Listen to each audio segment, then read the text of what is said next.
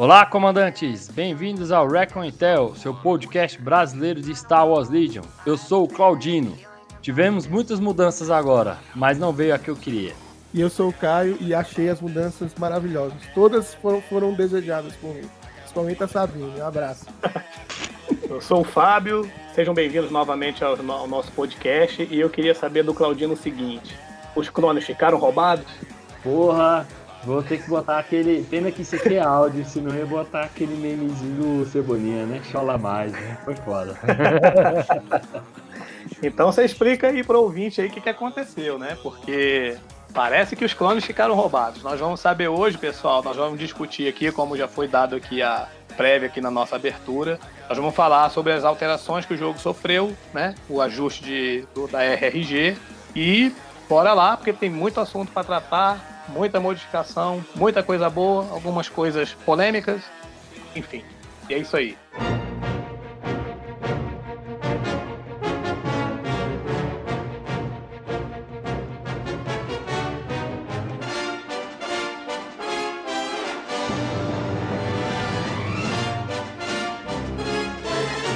Beleza, então vamos começar a puxar pelas regras que mais afetaram o jogo. A maioria das regras que afetaram o jogo envolve veículos, né? Então, a principal regra que realmente causou furor aí em geral e foi essa realmente eu gostei demais. É, e corrigindo um pouco assim, eu realmente gostei da maioria das mudanças, né? Eu só falei que eu só não não veio a que eu queria, mas todas que vieram foram bem-vindas. A principal foi de veículo, que eu gosto muito de jogar de veículo, amo jogar de veículo. Sempre que eu posso, eu, eu trago um- ou um Speeder, um ATST, um, o tanque era o menos, né? O, o menos usual do- nas minhas listas, porque eu não achava ele tão eficiente quanto um ATST, né? Porém, com essa nova regra, ele já, já vai ver mais mesa, né? Eu vou aproveitar e já vou explicar aqui, né? O que que acontece? Agora nós tivemos uma mudança com a regra de transporte. Ou seja, o veículo agora, ele já poderia, né, o veículo que possui a keyword de transporte, ele poderia transportar a unidade. Só que essa unidade ela não fazia mais nada a não ser pegar carona naquele veículo, né? Você andava pelo mapa, por aí, dropava essa unidade lá no meio e pronto. E agora, essa unidade que está sendo transportada, ela pode gastar qualquer tipo de token e fazer qualquer tipo de ação, né? E quando ela está sendo transportada, ela perde todas as suas keywords, né? Suas palavras-chave que são fixadas. Por exemplo, o nosso querido E-Web, que pode ser transportado pelo nosso tanque de assalto imperial, ele tem a keyword de arma frontal tem que estar fixada no arco de tiro dela. Então, se você estiver transportando o E-Web, que eu já até fiz uma lista dessa e nomeei carinhosamente de Jihad Imperial, né? Que vai parecer tipo aquelas. aquelas. Aquela, aquelas. Tá ligado? Aquelas Hilux que tem uma. Do, dos Jihad que tem uma ponto .50 adaptada atrás. É tipo isso aí. Vou ligar. Então, assim, eu já vou, inclusive, eu já vou estrear essa lista amanhã, né? Contra o Pistolito. Mas, voltando, é, é o seguinte: o alvo tem que estar no arco de tiro frontal dela, né? Se ela estiver sendo transportada, ela perde isso. Você não precisa estar no arco, você não precisa ter nada, entendeu? E quando você for mensurar o range, você mensura pela base do veículo que está transportando a unidade, e não da base da unidade. Então, vocês já viram aquela base enorme que tem o veículo, o tanque imperial, né? Então você acaba ganhando range ali também. Além de ganhar movimentação, você ganha range. Então ficou muito interessantíssimo você colocar uma U-Web num, numa traseira de um, de um tanque imperial, né? Só que tem, obviamente, um pouquinho de, de nerf para não ficar tão roubado, né? Se qualquer veículo está transportando essa unidade gastar dois standard moves, ou seja, dois movimentos normais, né? Seja para frente ou dois reverse, a unidade que está em cima só pode executar uma ação. Seja ela para desembarcar, seja ela para atacar, seja ela para fazer qualquer coisa.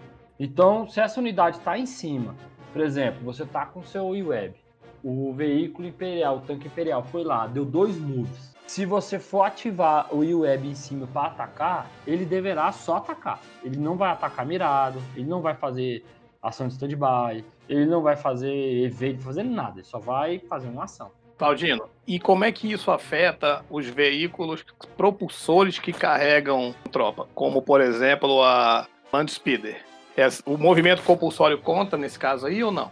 Então, aí está o grande problema. O movimento compulsório, ele é um standard move. Então, se você fizer um standard move do movimento compulsório e também fizer um outro movimento normal, a unidade que está sendo carregada, porque hoje no jogo nós temos somente a Land Speeder, né, como movimento compulsório que carrega alguém, né? Exatamente. Alguém. E uma das listas que eu pensei foi justamente com o Han Solo, né? Justamente porque o Han Solo, ele tem um range curto, só que o ataque dele é muito forte. Porque são dois vermelhos com PC2 e atirador de Elite 1. Então é, a chance dele derrubar muita gente é, é, é grande, né? Então se você andar, fizer um compulsório move e um movimento com a, com a Land Speeder, o Han só vai poder fazer uma, uma ação. Agora, se você só fez o compulsório, mirou, atacou, o Han pode fazer duas ações. Pode pegar evade e pode sentar o bambu. Mas então essa é uma grande modificação no jogo, certo? Sim, é... sim, sim. E, e, tem um outro detalhe. A unidade que está sendo transportada, ela pode ser alvo de ataque também. E para você mensurar esse ataque, é, é eleger essa unidade como alvo de um ataque à distância, você pode considerar a base do veículo. É uma faca de dois gumes, né? Sim, sim. Você usa a base do veículo para ganhar um range para atacar, mas também você sofre um ataque se a unidade encostar, tiver range só pro veículo. Compreendo. Então, se a então... unidade tem um, um, um range só pro veículo, ela pode escolher atacar o veículo ou a unidade que está em cima. Me responde uma coisa. Eu, eu fiquei com dúvida. O, o, dano ainda passa, né? Por exemplo, eu ataco a, a Speeder o dano que passa afeta a unidade que tá dentro. Eles, eles modificaram isso. Sim, Por exemplo, sim, sim. Ah, continua, né? Continua, isso aí continua. A mudança que ocorreu foi justamente dessa dela ser alvo de ataque. Inclusive, se o veículo for destruído, a unidade faz um, um movimento de desembarque antes de retirar esse veículo destruído. E ela toma um dano e uma supressão normalmente, como a regra antigamente. A diferença é que agora você pode só mirar a unidade lá de cima, que está sendo carregada, independente do veículo que está carregando, ela ganha heavy cover. Esse heavy cover que ela ganha é diminuído normalmente. Então, por exemplo, um, um sniper para atacar um UAV, ele tem heavy cover padrão, certo? Vai diminuir, vai ficar com light cover justamente porque ele tem atirador de elite 1. Normal, entendeu? E essa unidade, sofrendo um ataque, vai tomar supressão do mesmo jeito. Vai, ela vai ficar tipo uma unidade solta no mapa. Para facilitar o entendimento, você vai considerar ela como se fosse uma unidade solta no mapa, com heavy cover. A diferença é que vai estar um veículo carregando ela. Então vai tomar supressão do mesmo jeito, vai ter que fazer rally para saber se vai ter ação. Se tiver entrar em pânico, vai ter que desembarcar do veículo. Entendeu? Eu acho assim, esse tipo de, de mudança favorece jogadores como tu. Teu Han Solo usa Endurance, tu, tu gosta de veículo, entendeu? Eu acho uhum. que, que esse estilo de, de, jogador, né, que não usa o Han Solo com Duck and Cover, que é o mais padronizado, usa um, um Han Solo um pouquinho diferente, foi muito beneficiado. Sério mesmo. É um estilo de jogo mais agressivo também, né? Você tem que agressivar. Muito mais. É, não, sim, eu achei que foi uma forma de você colocar esses veículos, porque assim, sempre preferi os veículos lançados primeira, da primeira wave, né? Tipo, uma TST e um Speeder do que a Land Speeder e o tanque. Agora, com essa possibilidade de você carregar uma unidade que possa atacar, a gente, eu falei da Jihad Imperial aqui porque o UWeb é para juntar o problema do UWeb, né, que é que é movimentação, só que tem um ataque muito forte com um tanque. Mas assim, você colocar, por exemplo, um Shore Trooper em cima de um tanque com um droid médico, ou um droid mecânico, por exemplo, lá dentro, porra, tranquilo, velho. Você vai consertar o seu tanque e atirar lá de dentro com um Shore Trooper que já bate muito forte. e ganhando heavy cover, sacou? Se você chegar perto de um objetivo, você desembarca a tropa. Ficou realmente muito funcional o veículo, na verdade, de, de transporte. Agora, realmente, você pode usar ele para transportar a tropa, porque eu achava muito punitivo você carregar a tropa no jogo. Porque você pegava. Porque você não queria carregar qualquer um. Começava por aí. Aí você anulava aquela unidade enquanto você estava carregando ela. Só para ela andar mais no mapa, teoricamente. Entendeu? Então, por exemplo, se eu fosse carregar um Luke Covid no Alan Speeder, eu ficava uma ou duas rodadas sem ativar meu Luke porque ele estava sendo carregado, né? Então era punitivo. Eu tenho uma pergunta. Ah, A gente tá falando de veículo transportando tropa, veículo transportando inclusive metralhadora. Eu queria saber Uhum. se os veículos podem transportar criatura trooper. Entendeu? Apenas Não. para efeito de explicação de regra. Não é usual, mas eu tô imaginando, sei lá, dependendo de um cenário de jogo, você dropar o, você dropar o Delbac no tanque e enfiar ele no meio do campo, por exemplo. Ou uma coisa totalmente absurda. Mas eu gostaria que o ouvinte soubesse. Eu poderia, por exemplo, colocar duas bikes em cima do tanque e depois dropar elas no meio do, do jogo. Ou seja, o que é que eu posso carregar no veículo hoje né, e com esse efeito de atirar? Como é que seria isso aí? O que que acontece? O tanque, ele pode transportar uma Trooper Unit, ou seja, uma unidade Trooper, seja de base grande ou pequena.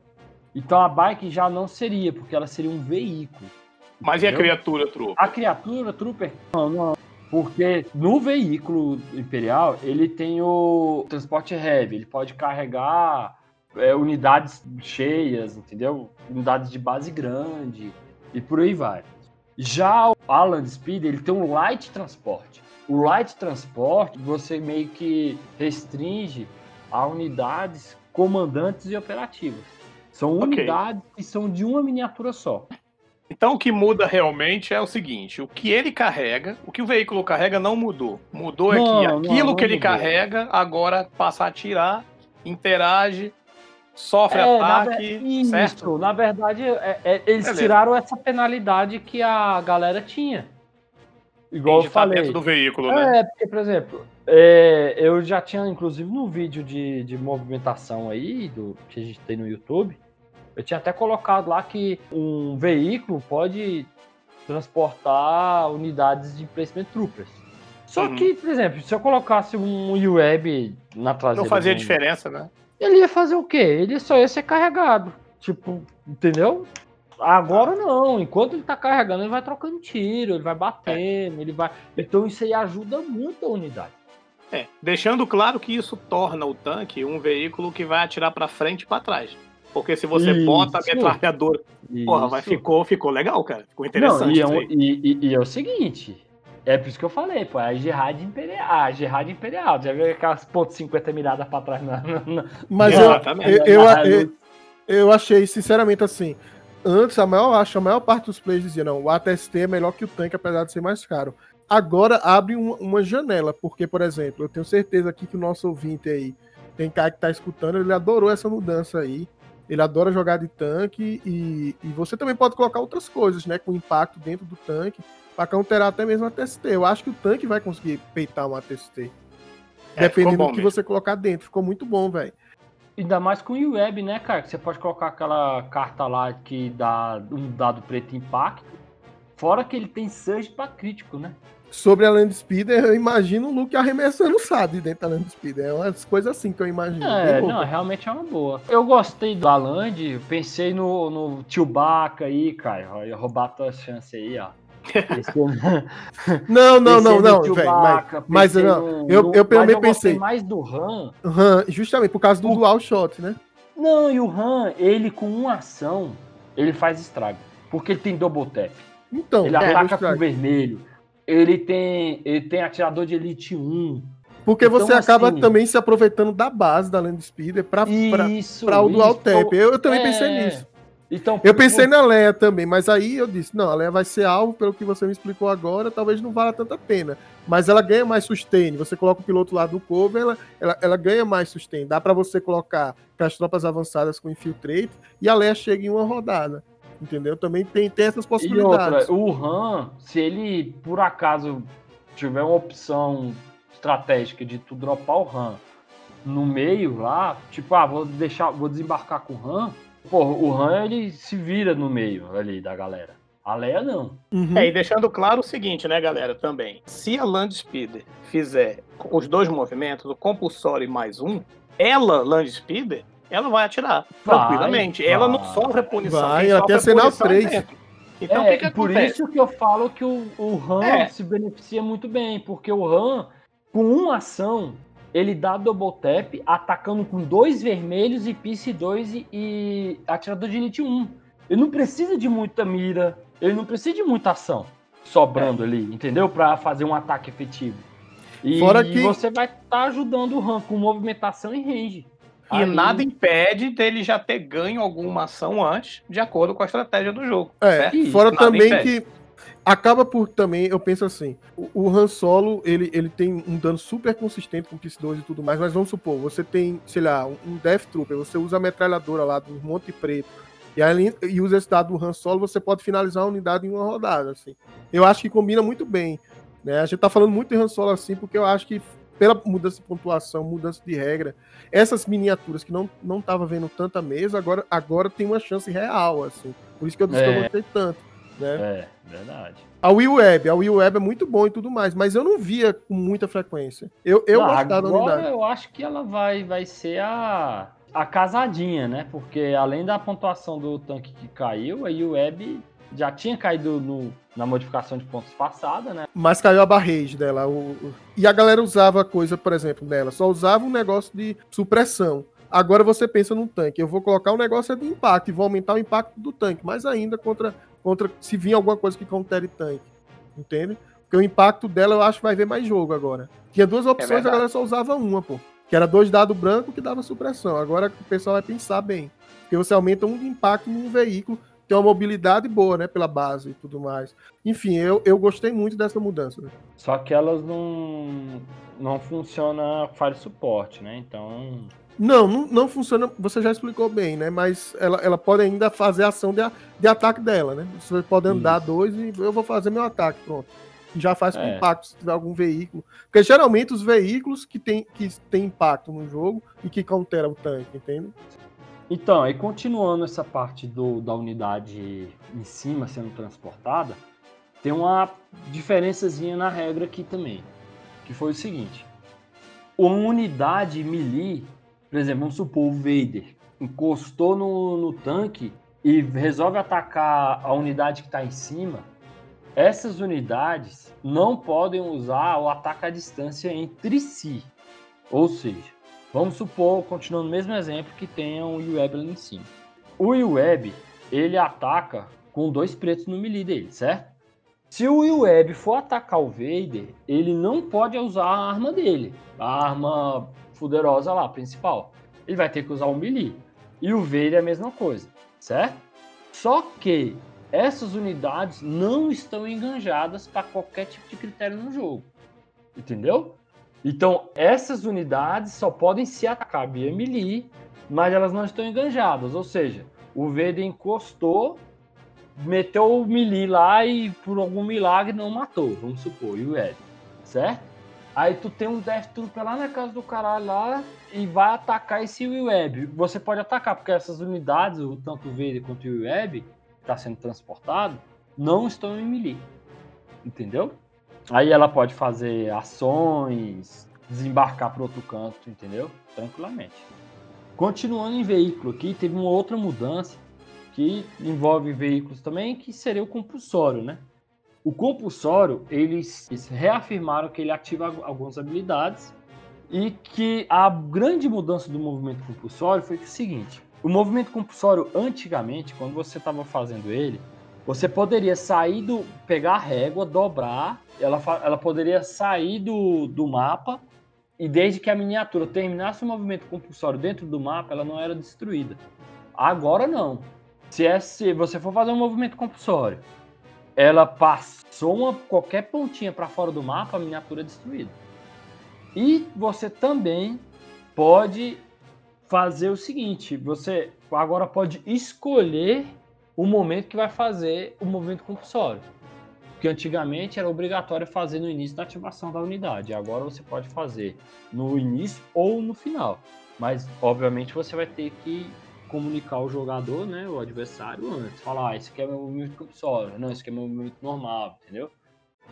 E a última coisa do, do movimento compulsório, ele, como é um standard move, e a gente está tendo agora o ganho do nosso Step Droid, e o Step Droid, ele tem um Agile, que é, ou seja, quando ele faz um Standard Move, ele ganha um Evade. O compulsório, ele atende isso. Então, vamos supor que você tá com seu Step Droid e queira só, queira só andar. Você vai fazer o seu compulsório e fazer dois moves. Você vai terminar sua ativação com três Evades, né? Porque o compulsório atende isso. Continuando aí, o compulsório ele não atende o requisito do inteligência artificial, né, do AI lá, de movimentação. Por exemplo, se a unidade não tem um token de ordem em cima e ela tem separatistas, né, Android, tem o, o inteligência artificial de movimento, a primeira ação dela tem que ser movimento. O compulsório não atende esse requisito. Então, você vai fazer o compulsório, você vai ter que fazer a ação de movimento por causa do IA, e aí sim faz outra ação que você queira. Do movimento compulsório, essas são as mudanças, né? A outra mudança é as duas meio que se abraçam ali. É a parte do detonar, ela deixou mais redondas as partes que você pode detonar. Ou seja, você já poderia fazer isso, só que eles deixaram mais explicadinho, né? Uhum. Que você, sempre que uma unidade terminar de fazer uma ação, você abre a janela para você detonar a carga que você queira. Só que tem um porém. Os tokens de standby, eles têm prioridade. Então vamos supor, você andou com unidade, você jogou uma, por exemplo, o Bosque, jogou a granadinha dele ali, certo? Aí tu andou com unidade. Você abriu a janela pro Bosque, pro jogador do Bosque detonar essa bomba, certo? É. E você andou, ou fez, ou fez qualquer ação sei lá, um evade, atacou, qualquer coisa. Aí você sempre que termina uma ação, você abre essa janela para o cara detonar uma bomba. Só uhum. que agora eles, eles explicitaram que o stand-by tem prioridade nisso. Então vamos supor que você tem uma unidade que tem, fez stand-by, certo? Certo. Aí o Bosca soltou a bomba dele, terminou o movimento. Essa outra unidade andou. A unidade que fez o stand-by tem prioridade para ativar, gastar ação e atacar ou fazer o um movimento, que é isso que o standby faz, um primeiro antes da bomba do Bosco. Ah, tá. Entendeu? É só essa mudança que teve na de detonar. E continuando com detonar, a gente já entra na outra mudança. Desde o advento do R2D2 e do droidzinho do, da Aidenverse, aquele ID, alguma coisa lá, aquele droidinho do capiroto, ele é o seguinte, são miniaturas small. O que, que são miniaturas small? elas só podem sofrer melee ataque. Elas não têm, você não tem linha de visão de range de ataque delas. Isso uhum. aí já era pacificado. Só que bombas são range de ataques. Então eles não eram afetados por bombas, porque são um range, são ataques à distância e eles não tinham linha de visão de ataque à distância. E agora sim, agora eles podem ser alvos de ataque de bomba. Então se você tá só com o seu R2D2 dando mole lá, o cara soltou uma bomba, ele não pode atacar, mas se ele soltar uma bomba, ele pode detonar em cima do R2. Mesma coisa com o droidzinho da AID, né? Uhum. Aí vem aquela velha coisinha da, da regra, né? De, de contraparte. Aproveitar aqui e já explicar da parte de contraparte. A contraparte você pode migrar, é, administrar os danos entre uma carta e outra. Porque, por exemplo, o droid da Alien só tem um de vida. Então, se ele tomou um dano, ele saiu do jogo. Certo? Uhum. E o, o R2D2 não. Se eu não me engano, ele tem 4 de vida e o C3PO 2. Então normalmente a galera empurra um dano no C3 e vai administrando isso para poder o R2 não ficar com tanto dano. Uhum. Só que se a bomba tiver só linha de visão da criatura Small, é tudo nela. Entendo. Não, vai poder não tem como isso. negociar, né? Mudar. É, aí já era. Aí, aí, por exemplo, eu que gostava de jogar com a Aiden e ficar avançando meu droidzinho para poder ajudar no, no ataque de um dele, ou naquela carta Incapacitate, agora eu já vou ter que ficar mais Uhum, mais ligado. com- com- mais ligado nisso aí. E a última da última das mudanças fortes no jogo foi a de restaurar. O que que, resumindo, o que que acontece? Antigamente você tinha um droid médico e você recuperava o dano da pessoa, certo? Uhum. Se fosse uma unidade que tinha contadores de vida, tipo um Vader, um Operativo, ou um Luke que tem dois de vida, essas coisas, você só tirava o dano da unidade e tudo certo, certo? Uhum. Só que se quando é uma unidade igual o Rebel Trooper, Storm, qualquer unidade que a contagem de vida é a miniatura, porque ela tem um de vida, agora é você devolvia a miniatura, certo? Uhum. Agora é o seguinte, você vai ter que separar as miniaturas que foram derrubadas durante a rodada. Essas miniaturas só voltam na rodada que elas foram derrubadas. Entendeu? Aham. Passou a rodada, pode encomendar o caixão, enterrar e já era. Já era, né? novo, Já era. E pode se despeça de sua família e acabou. Já era. Essas miniaturas não voltam. Porém, o dano pode ser restaurado. Então vamos supor, você tem uma Aiden Investil lá com um de vida, tá com o pé na cova. Tu vai lá com um droidzinho médico e tu recupera um de, um de dano dela. Tranquilo, normal, entendeu? E agora, se você for com, sei lá, um Death Trooper caiu na rodada, na primeira rodada. Duas mini de Death Trooper. Começou a segunda rodada, já era aquelas mini. Isso faz muita diferença, né? Porque antes a gente tinha o quê? Você tinha uma Ah. tropa que perdia duas, três unidades, você recuava com ela até a tropa que Isso. tinha um robô e recuperava. E agora não dá mais, né? Não, Então agora- isso acabou. Agora acabou. E agora o que, que aconteceu? O cara que tem a unidade com um droid médico vai ter que ativar ela por último dos últimos mesmo, porque para poder fazer ele valer, né? Porque se tu ativa ela primeiro já era, você perdeu a janela de usar o seu droid e todo mundo que morrer naquela rodada acabou. Já era, todas as miniaturas que querem naquela rodada acabou. Então o cara vai ter que ser mais safo para usar o droid médico. E é bom, porque eu também achava muito ruim aquele negócio de 50 droid, 2 droid médico em, em time, né? Então vai dar uma reduzida nisso aí. Isso aí muda realmente a estratégia do jogo, porque muita gente usava o droid médico pra, pra dessa maneira, né? Tá Assim, eu vou posicionar ele mais ou menos aqui perto das tropas fortes que eu tenho, e à medida que for caindo um ou outro, eu venho aqui e recupero, né? Agora, ele continua valendo, no caso aqui, como shield, né? Quando você bota ele numa tropa que você quer que ele recupere a própria tropa, aí ele ainda Isso. funciona. Ele ainda funciona, Isso. né? Por exemplo, o droid médico, ele, eu sempre usava ele no Storm, porque eu achava ele uma unidade barata para carregar um droid médico, que custa caro. Só que agora eu prefiro agora carregar no próprio Shore Trooper, né?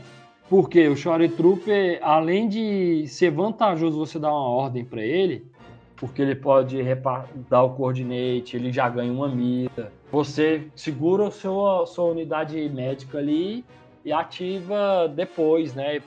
Tanto para recuperar a sua própria tropa, que bate bem, ou para ajudar outra, né? Só que ficou mais caro, vai ficar uma plataforma mais cara para carregar o droid médico. Essa mudança do, do médico, pra mim não afetou muito, não, velho. Pelo menos eu jogando de rebelde de médico, porque geralmente eu, eu uso a cura dele em personagem único. A não ser que eu tenha perdido uma arma, né? Tem impacto mais pra quem gosta de sua arma, assim, eu acho essa mudança, entende? Então, galera, a gente falou das regras que mudaram drasticamente o jogo, né? E trouxeram unidades, principalmente veículos, a ser colocados mais em, prática, em listas, né? Porque ficaram mais viáveis. E agora a gente vai exemplificar as outras modificações no RRG, que foram modificações pontuais, que só vieram para esclarecer algumas regras, não foram as mudanças assim que, que afetaram tanto, né? Uma delas foi a Tactical e o Agile. Essas unidades que possuem essas, que- essa keyword, uma que ao fazer o Standard Move você ganha evade e a outra você ganha mira, você não pode mais fazer isso, ganhar esses efeitos, se você faz com o Scout, por exemplo, que você faz assim que você dá o deploy, se a unidade tem Scout, ela anda e ganha, ganharia, né, esses tokens, e agora ela não ganha mais. As outras mudanças são, por exemplo, explicando muito a habilidade do Anakin, por exemplo. A, a habilidade do Anakin agora, funciona na etapa de aplicar dodge e cobertura. Ou seja, toda vez que o Anakin cancelar um hit um crítico nessa etapa de dodge e cover, ele dá um dano para o atacante. Pode ser melee ou range de ataque. Ele vai dar um dano no atacante. Então, se você cancelou todos os hits, vamos supor, todos os hits ficaram no cover contra o Anakin, e o Anakin gastar o evade, porque ele tem que gastar o evade para ativar essa habilidade, o atacante toma o dano mesmo assim, porque foi cancelado na etapa de dodge e cobertura. Agora, se é, só foram críticos, ele de, rolou os dados e defendeu, não foi nenhum, vamos supor, vieram todos os críticos, cinco críticos no, no, no, ramo, no, no rumo do Anakin. Crítico atravessa dodge e cobertura, se ele não tiver ótimo maneuver, tá? Então, se ele defendeu todos os dados, né, ele pode gastar o dodge para poder ativar a conversão do dado. Só que se ele defendeu tudo, o atacante não sofre dano, porque não foi na etapa dodge e cobertura. Entendeu? E se a unidade que está atacando o Anakin possuir a keyword de imune a deflect, ela não sofre nenhum dano. Mesmo que seja no dodge cobertura, mesmo que seja de qualquer forma, ela não sofre o dano dessa habilidade dele. E a outra modificação do Field Commander, né? Nós temos o veículo separatista, que ele tem um piloto lá, que é o Droid Tactical, que ele tem essa habilidade de Field Commander. Quando a unidade tem um Field Commander em campo, você tira a obrigação, você pode ignorar o requisito de ter no mínimo um comandante em campo. Ele passa a ser o comandante. Então, se você optar a fazer isso, vamos supor, vou construir um. botar um tanque separatista com esse Field Commander com esse piloto de Field Commander em campo, não preciso colocar mais nenhum comandante em campo. Não preciso colocar Grievous, Doku, ninguém. E encher de, de coisa que ele vai preencher esse requisito. E aí eu troco o, o token do, do tanque de Heavy para de comandante, né? Só posso usar cartas genéricas, né?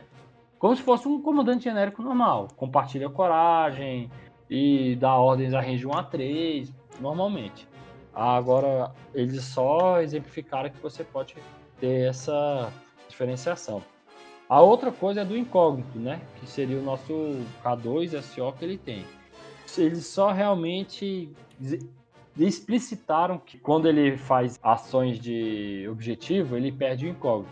Mas objetivos que precisam contar unidades, tipo o Bomb Run, aquela da interceptar transmissões, key positions, que você não tem que gastar ação para fazer o objetivo, o K2SO, se ele tiver com incógnito, ele não conta como unidade líder ali para questão de pontuação. Ele não perde incógnito, mas também não. É isso aí, galera. Eu acho que é. O resto é bem autoexplicativo.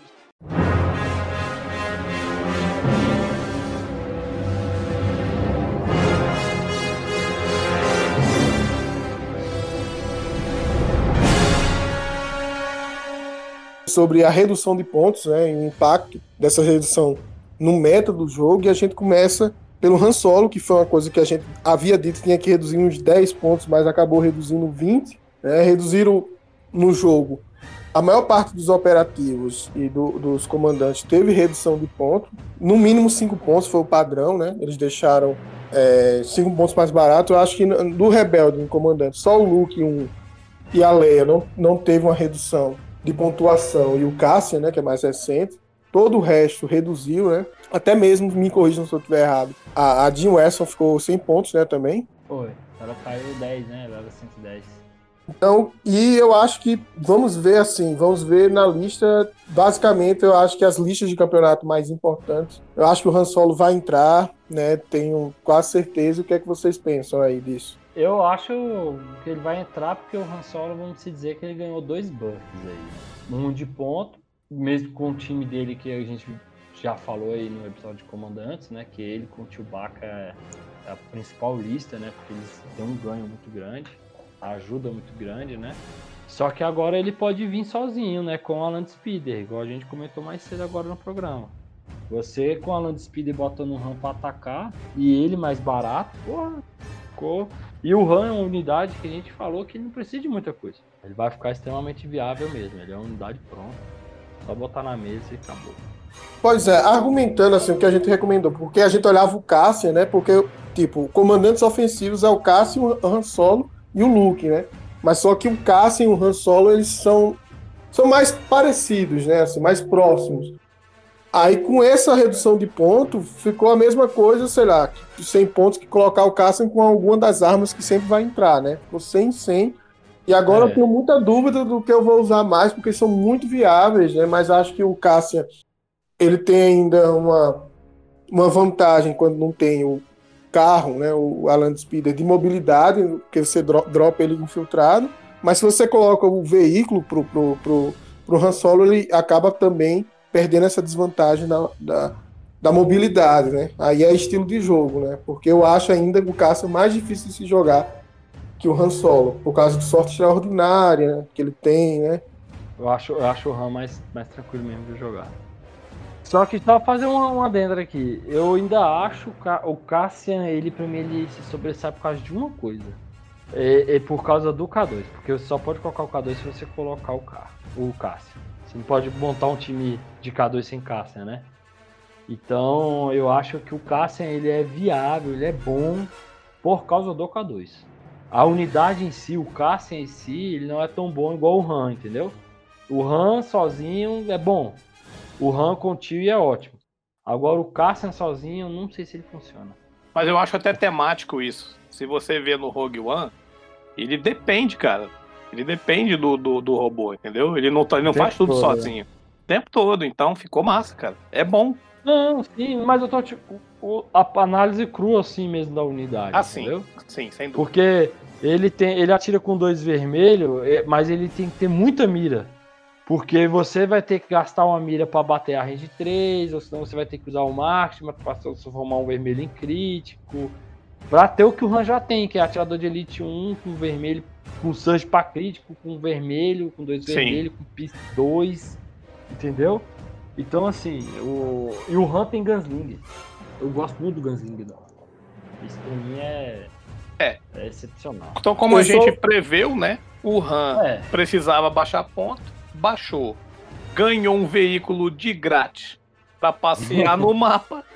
Quer dizer, difícil ele não entrar agora nos jogos, né? É, passear e espalhar maldade. Pô, bom demais, né? O cara não vai, nem, não vai nem se esforçar pra se mover, porra. Só vai dar porrada, tá bom demais, né? Não?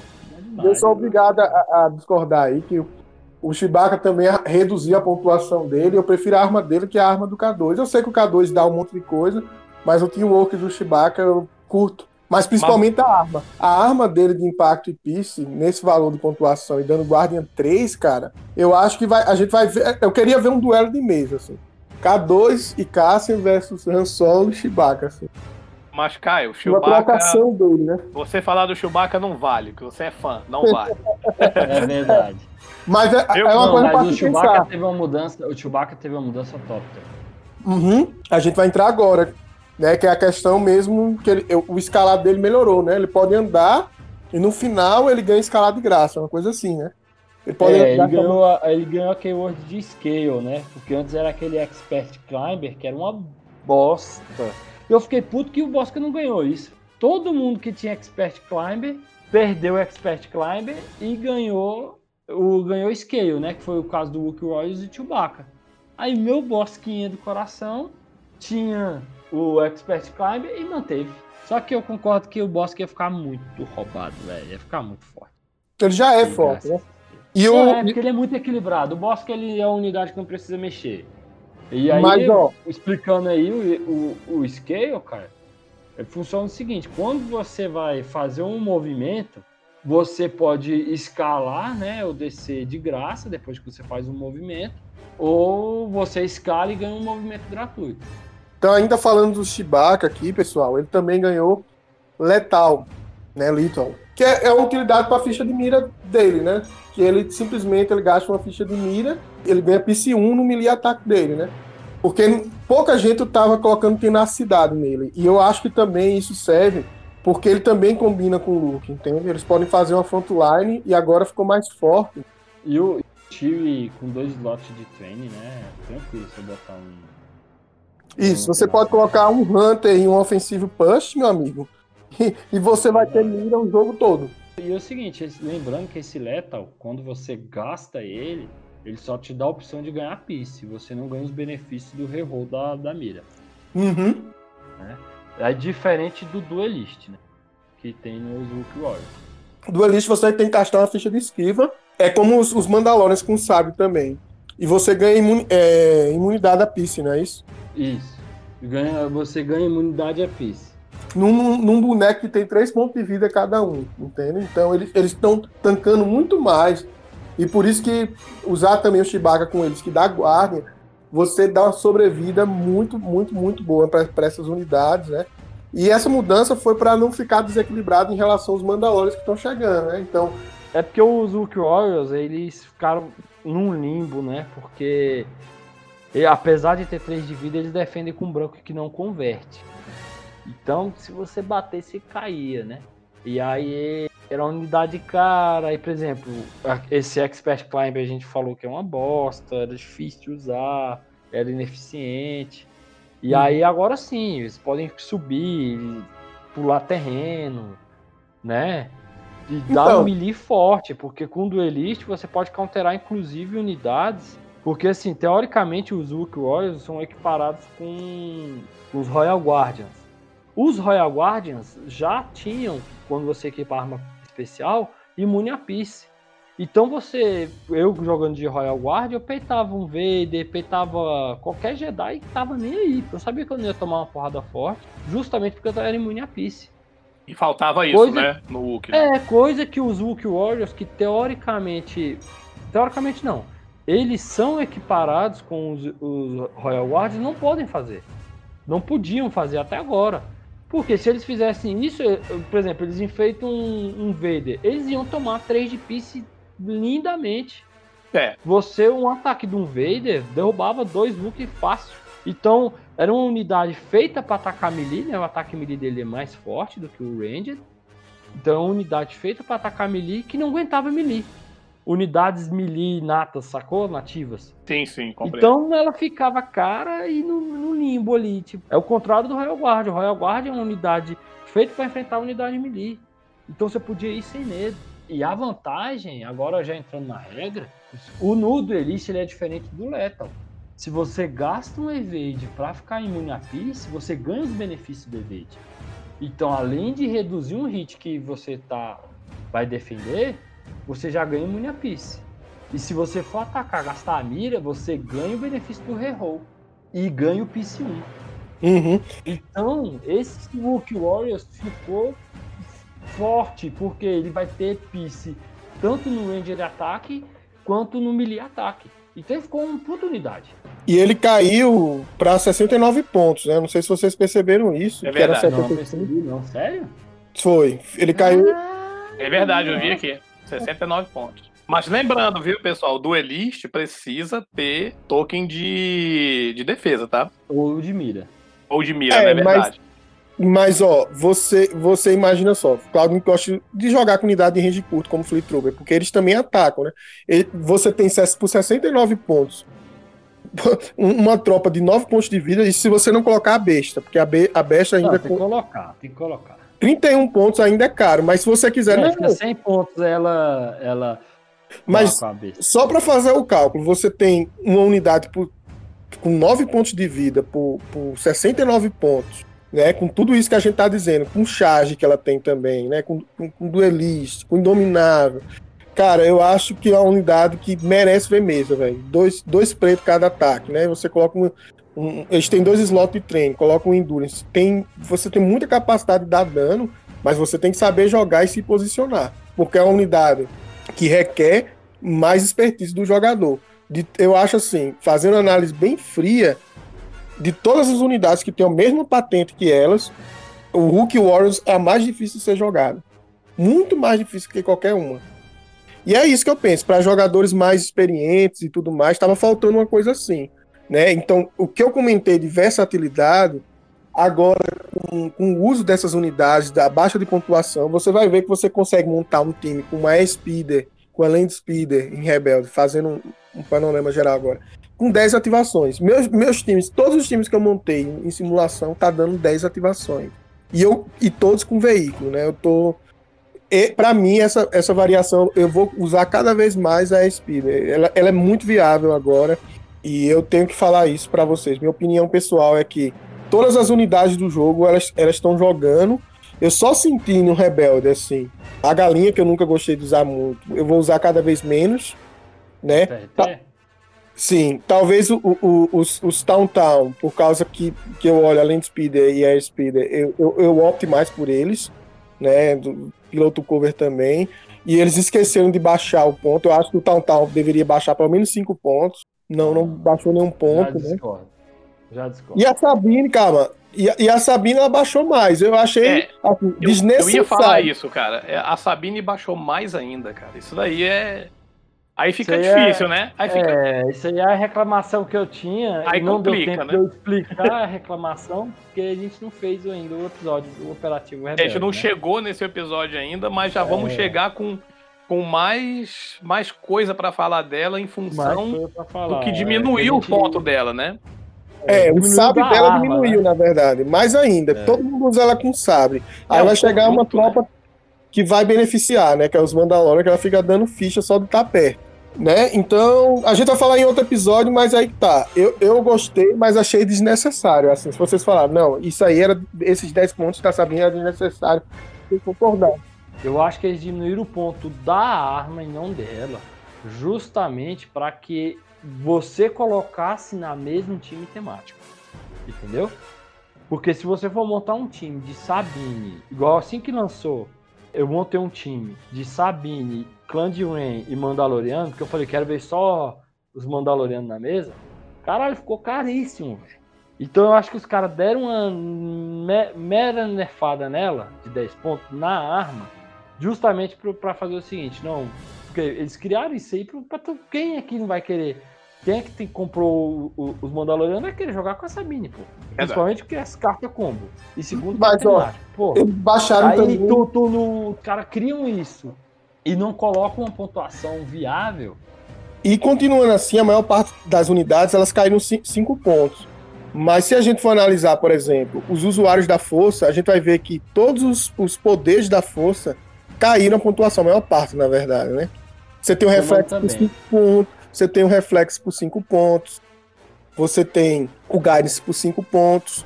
O que fez, eu acho assim, o que fez o look, o look 1 e o look operativo se beneficiarem absurdamente, aqui falando de rebeldes. Isso aí tem um impacto muito grande, porque eu, eu, eu via todo look que eu via tinha um reflexo, assim, o operativo, né? E na soma de pontos você acaba por ver que essa unidade ela barateou 10, 15 pontos, entende? Pelo, pelo que você utilizava de habilidade. E eu acho que isso é importante ressaltar aqui. Né? Vai ter um impacto muito maior quando a gente for falar de separatista. E a, a Speed ela caiu mais ainda a pontuação, né? Um negócio, um- negócio muito absurdo, né? Começou no começo do jogo com 175 pontos e hoje em dia tá 130 pontos. Né? Uhum. O que é que vocês pensam a respeito disso? E fora que ela ganhou imunidade, a, a melee, a range 1. Não, essa ela já tinha ganhado no último. É. Ela já era. Ela ganhou imunidade a range 1, a arma de range 1, né? E ela as ganha, bombas.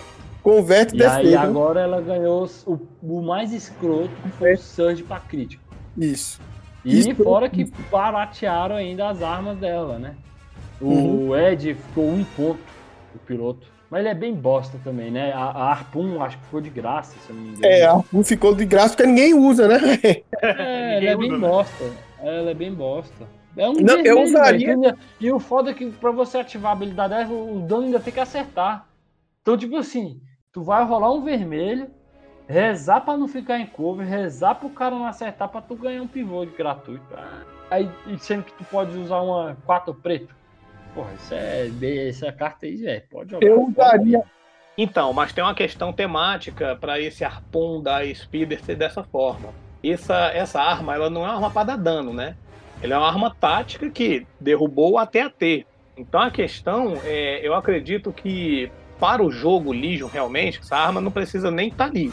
Mas eu acredito que, dependendo do tipo de unidade que forem sendo lançadas, ela pode vir a entrar no jogo.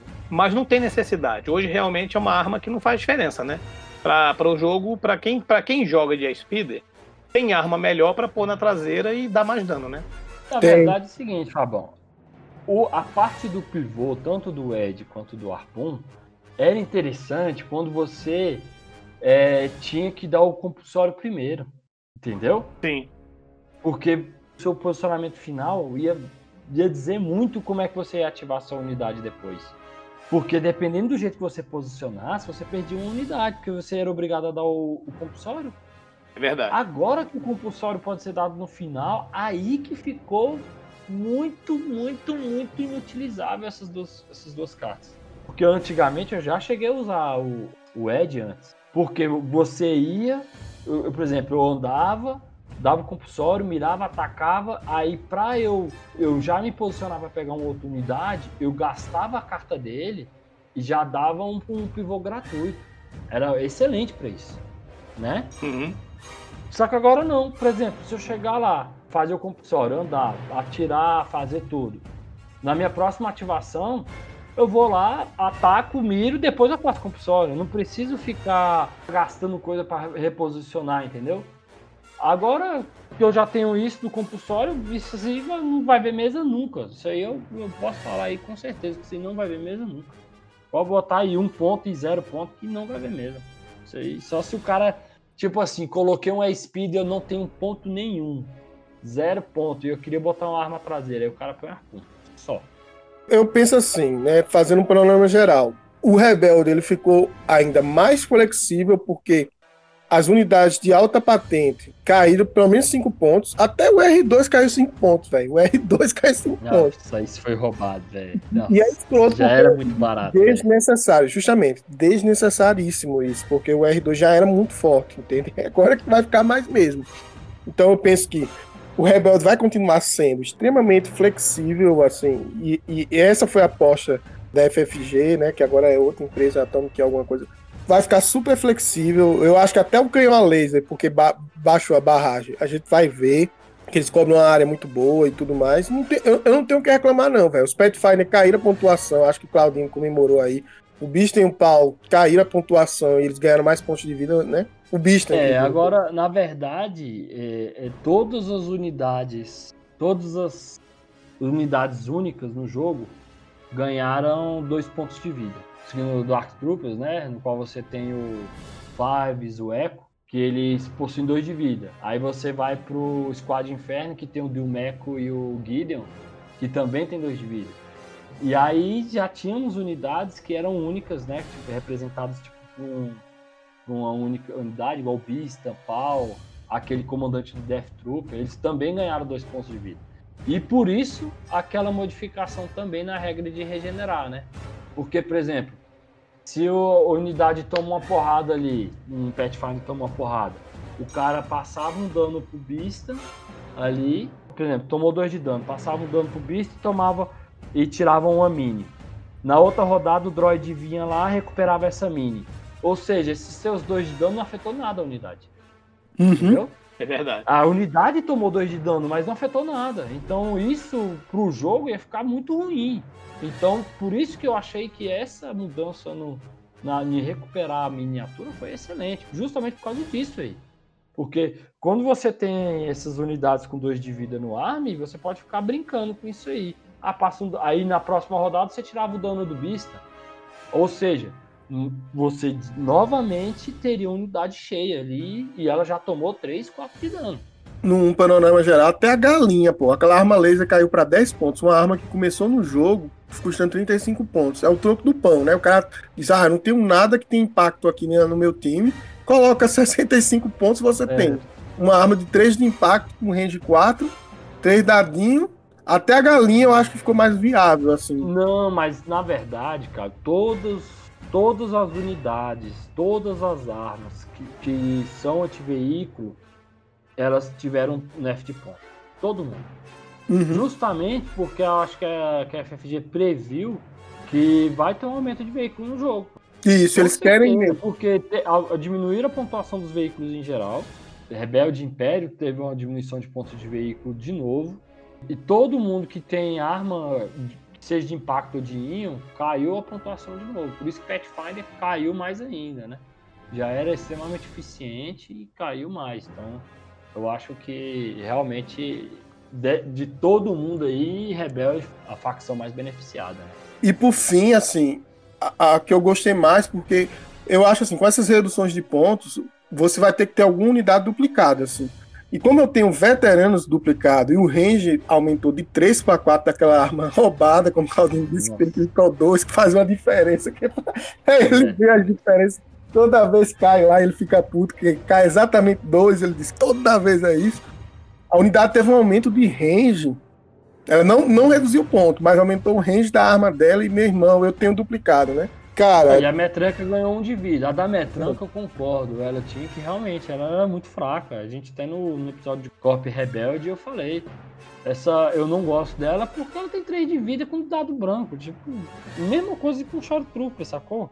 Short Trooper ainda aguenta. Agora ela não. Ela. Mas agora ela, ela tá. 3, 4 hits. Se não fosse o Arthur jogando, dos dados de defesa. Era vir 3, 4 hits e cair, velho. Mas como. eu gostava dela, mesmo tendo 3. Agora ela tem como se fosse um corpo normal de 40 pontos, sem arma nenhuma, né? De, de pontos de vida. Tem a mesma rolagem de dados que eles, tem menos mobilidade, mas em compensação. Perde um de mobilidade na régua, né? Mas ganha nosso Critical 2 querido, né, Claudio? Tu gosta tanto aí. Boa. Ela ataca junto com, com os veteranos, você tem aí Critical 4, né? Assim eu não me eu fiz fui muito inteligente em comprar veteranos, para mim foi super valorizado. E agora eu tenho um monte é. de ativação, tenho, tenho um ponto de vida a mais e, e tenho um range maior por, por, por nada, entende? Então, eu, eu encerro aqui dizendo que adorei, velho. Adorei essas mudanças aí. E eu acho que essa unidade agora é melhor do que o Short Trooper em, em todos os aspectos, né? É, eu já achava. Eu já achava, agora confirmou mais. E assim, agora eu vou falar uma coisa teve duas mudanças aí no Rebelde que eu gostei. Aquela carta de comando lá de comunicações sabotadas, eu achei uhum. massa, achei temático também. Porque antigamente você reduzia uma ordem do cara. Por exemplo, você jogava ela, se o cara desse uma ordem de PIP 3, que fosse dar ordem para três unidades, ele dava para duas. Agora não, ele só dá para uma unidade. Entendeu? É. Ficou muito boa. E a outra dela, que eu acho que afeta mais o, o Rebelde do que qualquer outra unidade, porque eu vejo muito equipada com o look Covid do que qualquer outra unidade. Son of Skywalker. É o, não, Jedi Mind Trick. Ah, é? Porque, eu, é, porque o Jedi Mind Trick era uma merda jogar contra o Arthur. Ele ficava, inclusive, no, no, na partida que tem eu contra o verde operativo e ele de look Covid, que tá até no YouTube aí, partida nossa lá, ele dá a porra do Jedi Mind Trick no meu Vader e fica metendo duas supressões no meu Vader o tempo todo. Aí agora ela ganhou aquela velha coisa que o Force Choke tinha, que é você não pode dar dano em comandante e operativo. E agora o Jedi Mind Trick é a mesma coisa, você não pode dar, dar o Jedi Mind Trick em comandante e operativo. Só Mas aí acabaram com a carta, Caio. A função não, dela. Pô, ficou temático, Caio, porque Jedi Mind Trick é em mente fraca. Como é que tu vai pegar um Vader operativo e falar que, o, que alguém vai, vai burlar a mente dele? Isso é verdade. Dele, Mas bom é mesmo era pra... Bom mesmo era pra... Como é que tu vai chegar? Como é que tu vai dar um mind trick no Palpatine, porra? Mas bom mesmo era travar, travar teu bosque com isso, rapaz. Não, pô, não. Porque essas unidades, elas são. Comandante operativo, elas são fodonas. É, elas são é fortes. É, é então, pra mim, foi um conserto. Ela foi colocada na, na temática dela. Você pegar a tropa cacareca e ir lá e dar o Mind Trick, massa, num Storm, qualquer coisa, porra, perfeito.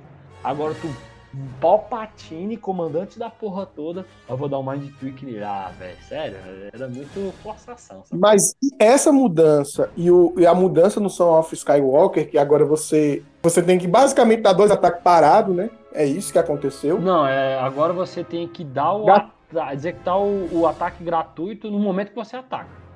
Justamente. Ou seja, você tem que dar dois ataques parados, basicamente, né? É. Foi isso. É. Que é o que o, o Cad Bane também tem. Ele tem uma carta de um. Ele, ele dá dois ataques, mas tem que dar parado e ganha sorte extraordinária. É, então, isso para mim é para diminuir a incidência de Luke Skywalker dentro da facção rebelde, que Luke 1, principalmente, meu Deus do céu, né? Como é que era usado. Não, não, o Covid era maior. O Covid era mais escuro com essa carta, cara. Você não tem noção, velho. Mas eu tô dizendo de uso, Porque, velho. ó, eu, ó, ó, o Arthur já fez isso, velho. Ele jogava essa merda dessa carta, aí matava a unidade que já tava enganjada lá, que já tava meada. Aí andava, ganhava charge e por causa do Son Skywalker ele podia atacar de novo gratuito. Aí já me... ou matava ou meava outra unidade, velho.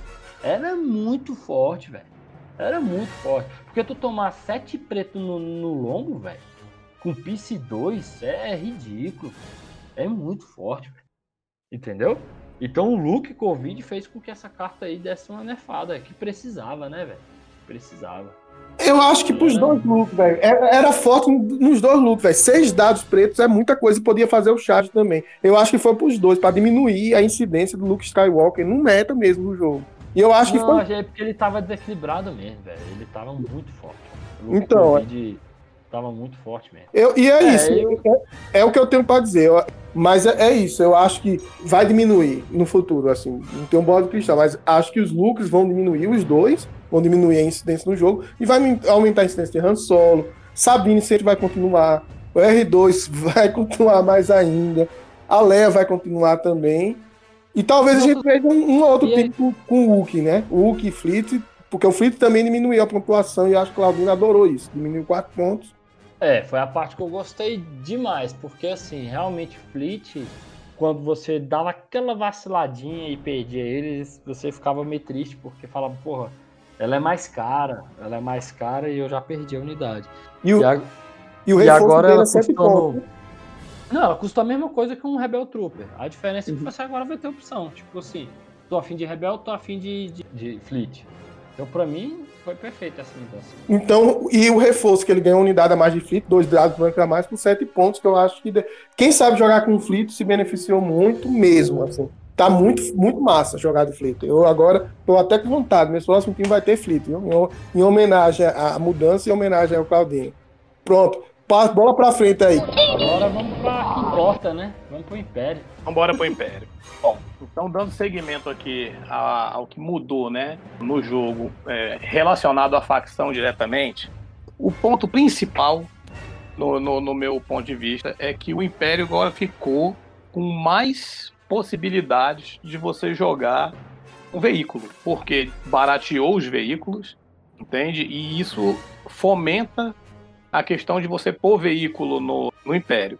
Eu fiz um time, eu não costumo falar de time, mas esse eu vou descrever para vocês aqui. Logo que saiu a lista nova, eu peguei o time que eu jogava e comecei a fazer algumas modificações aqui. Então vou descrever para vocês o seguinte: o Imperial Officer com o Aggressive Tactics, coube os pontos para botar, tá bom? Com o Morteiro, o Shory Trooper, um Stormtrooper, que aqui eu compus né, os três armas que eu precisava ter, com Death Trooper, não vou entrar em detalhes do que esses caras têm, tá? Mas aí começa, começa a brincadeira. Um Will dois Delbach, tá? Com.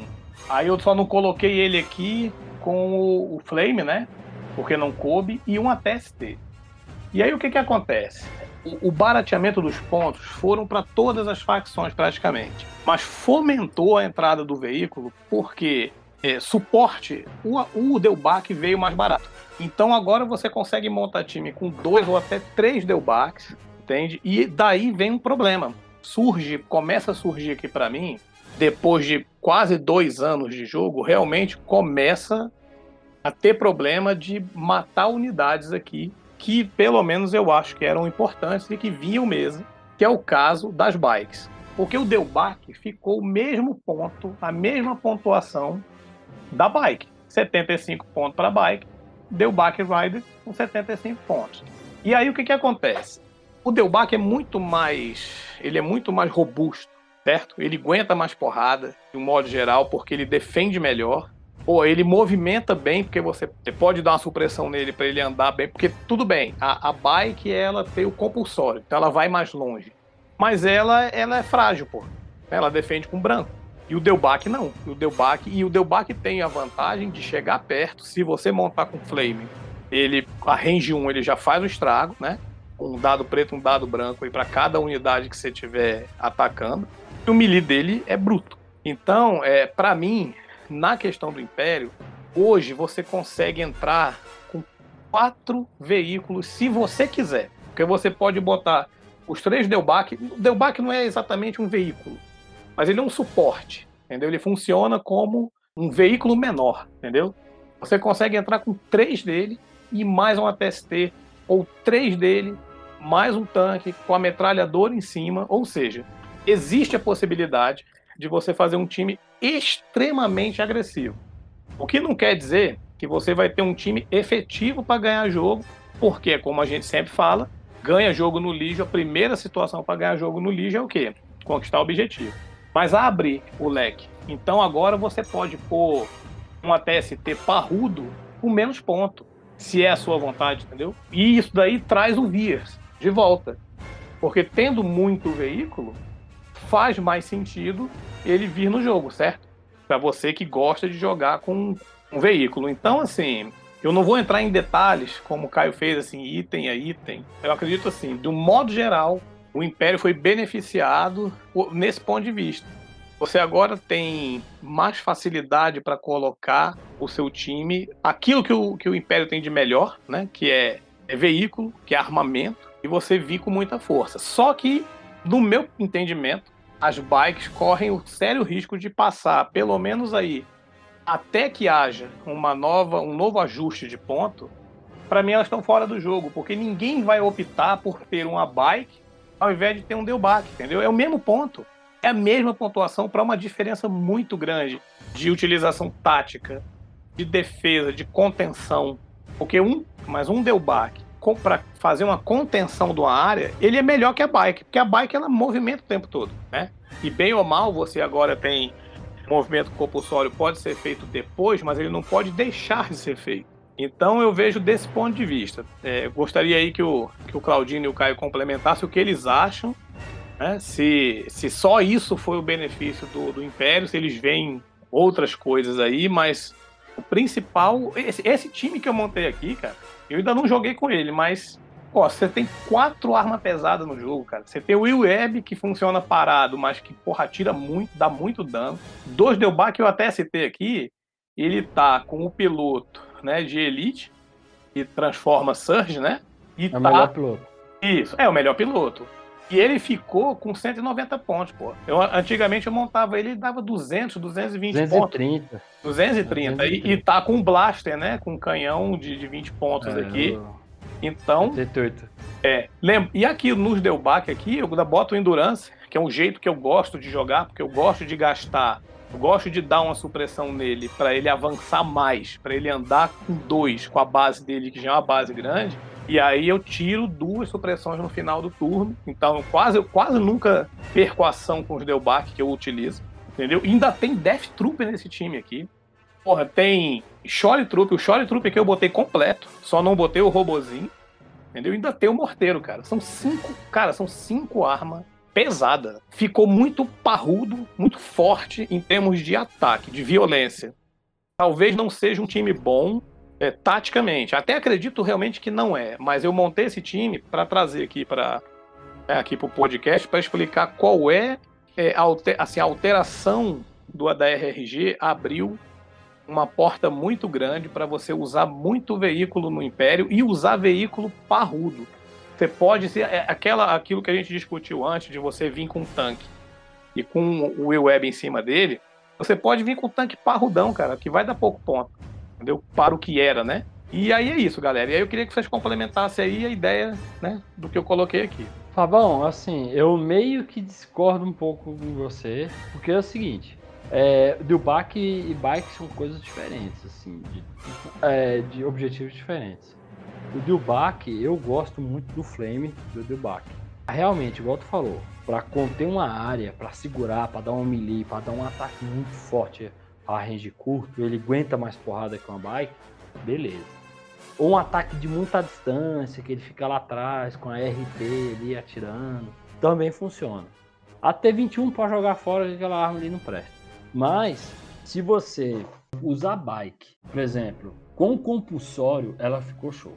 Entendeu? Com essa regra nova do compulsório. Porque era o foda da bike era justamente isso. Você ativava e como ela andava muito, você perdia o alvo. Você não podia dar dois ataques num alvo. Você normalmente dava um e acabou, e ia embora. Dava as costas especial, tinha que ir atrás de outro. Agora não, dois ataques de uma bike é muito forte. pô. Uma bike inteira, elas são dois de cada, né? Mas Dois como você vai dar esses dois ataques? Aí é que tá. Porque você pode dar o compulsório depois. Mas mesmo Então, assim, você vai dar de qualquer jeito, pô. Não, antigamente não, às vezes não dava. Às vezes você andava, dava o ataque, aí quando você fosse ativar essa unidade, a- a- se a outra unidade movesse, você. Ela só saía pro ladinho aqui, você tinha que dar o compulsório, já era. Ou você dava o compulsório e já saía. Então era difícil. Agora não, vamos supor, você anda, dá o, ataca, certo? Aí a unidade que sofreu ataque vai pro lado.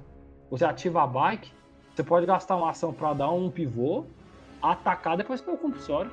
Tudo bem. Mas a questão aqui Entendeu? é o seguinte: Assim, não sei se realmente ela ainda vale o mesmo preço do Dubac, não testei ainda. Mas só essa mudança da regra do speeder, de você dar o compulsório, tanto no optar de dar o compulsório tanto no começo ou no final, isso ajuda demais a unidade. É demais mesmo. pois é, Então, né? E Mas aí- bike, ela bate bem. Ela bate bem. mas aí que É tá a questão. Por que, que eu falei que eu acho que a bike corre um sério risco de não entrar mais no jogo? Por mais que você possa utilizar ela dessa forma, ela é queixo de vidro. Então ela defende Sim. com branco, entendeu? Ela quebra. Então tem essa questão É. também, né? E o que que acontece? Não, não, ela quebra não. Ela Não, perdão. ela só cai. Perdão, ela só cai. Mas é queixo de vidro e o que que acontece? É, ela é queijo de vidro. A pontuação, se você botar a unidade tete a tete, uma do lado da outra, só esse dado vermelho do Delbach já faz com que a bike não possa. Cara, você não pode colocar a bike a mesma pontuação do Delbach. Entendeu? Porque ele, de um modo geral, ele é melhor. Entende? A bike tem dois dados pretos de ataque que o Delbach não tem. Porque é o ataque dela, que é o ataque a, a longa distância. Não, Ok. ela vai ser um de cada. Ela joga um de cada, você tem duas bikes, você joga dois dados, certo? Você joga duas é, vezes dois dados. vermelhos, dois pretos e dois brancos. Exatamente. A. Exatamente. Isso, de range 1 a 3. O Delbach, ele tem o ataque dele é fixo o tempo todo, que é melee, certo? Três, três vermelhos, três brancos. Então, de um modo geral, a bike começa com um ataque mais forte, porque joga dois pretos, Aham. certo? Do- dois, vermelhos, vermelhos. dois pretos e dois brancos, eu acredito ser melhor do que três pretos, três brancos e três vermelhos, tá? Pode ser que estatisticamente até não seja. Mas o que, que acontece? A speeder bike cai. Então cai uma unidade, acabou. É, tu perde os 50% da força. Ela é pobre. Ela é pobre nesse sentido. Ela, ela é, É. é claro que taticamente, taticamente ela faz sentido.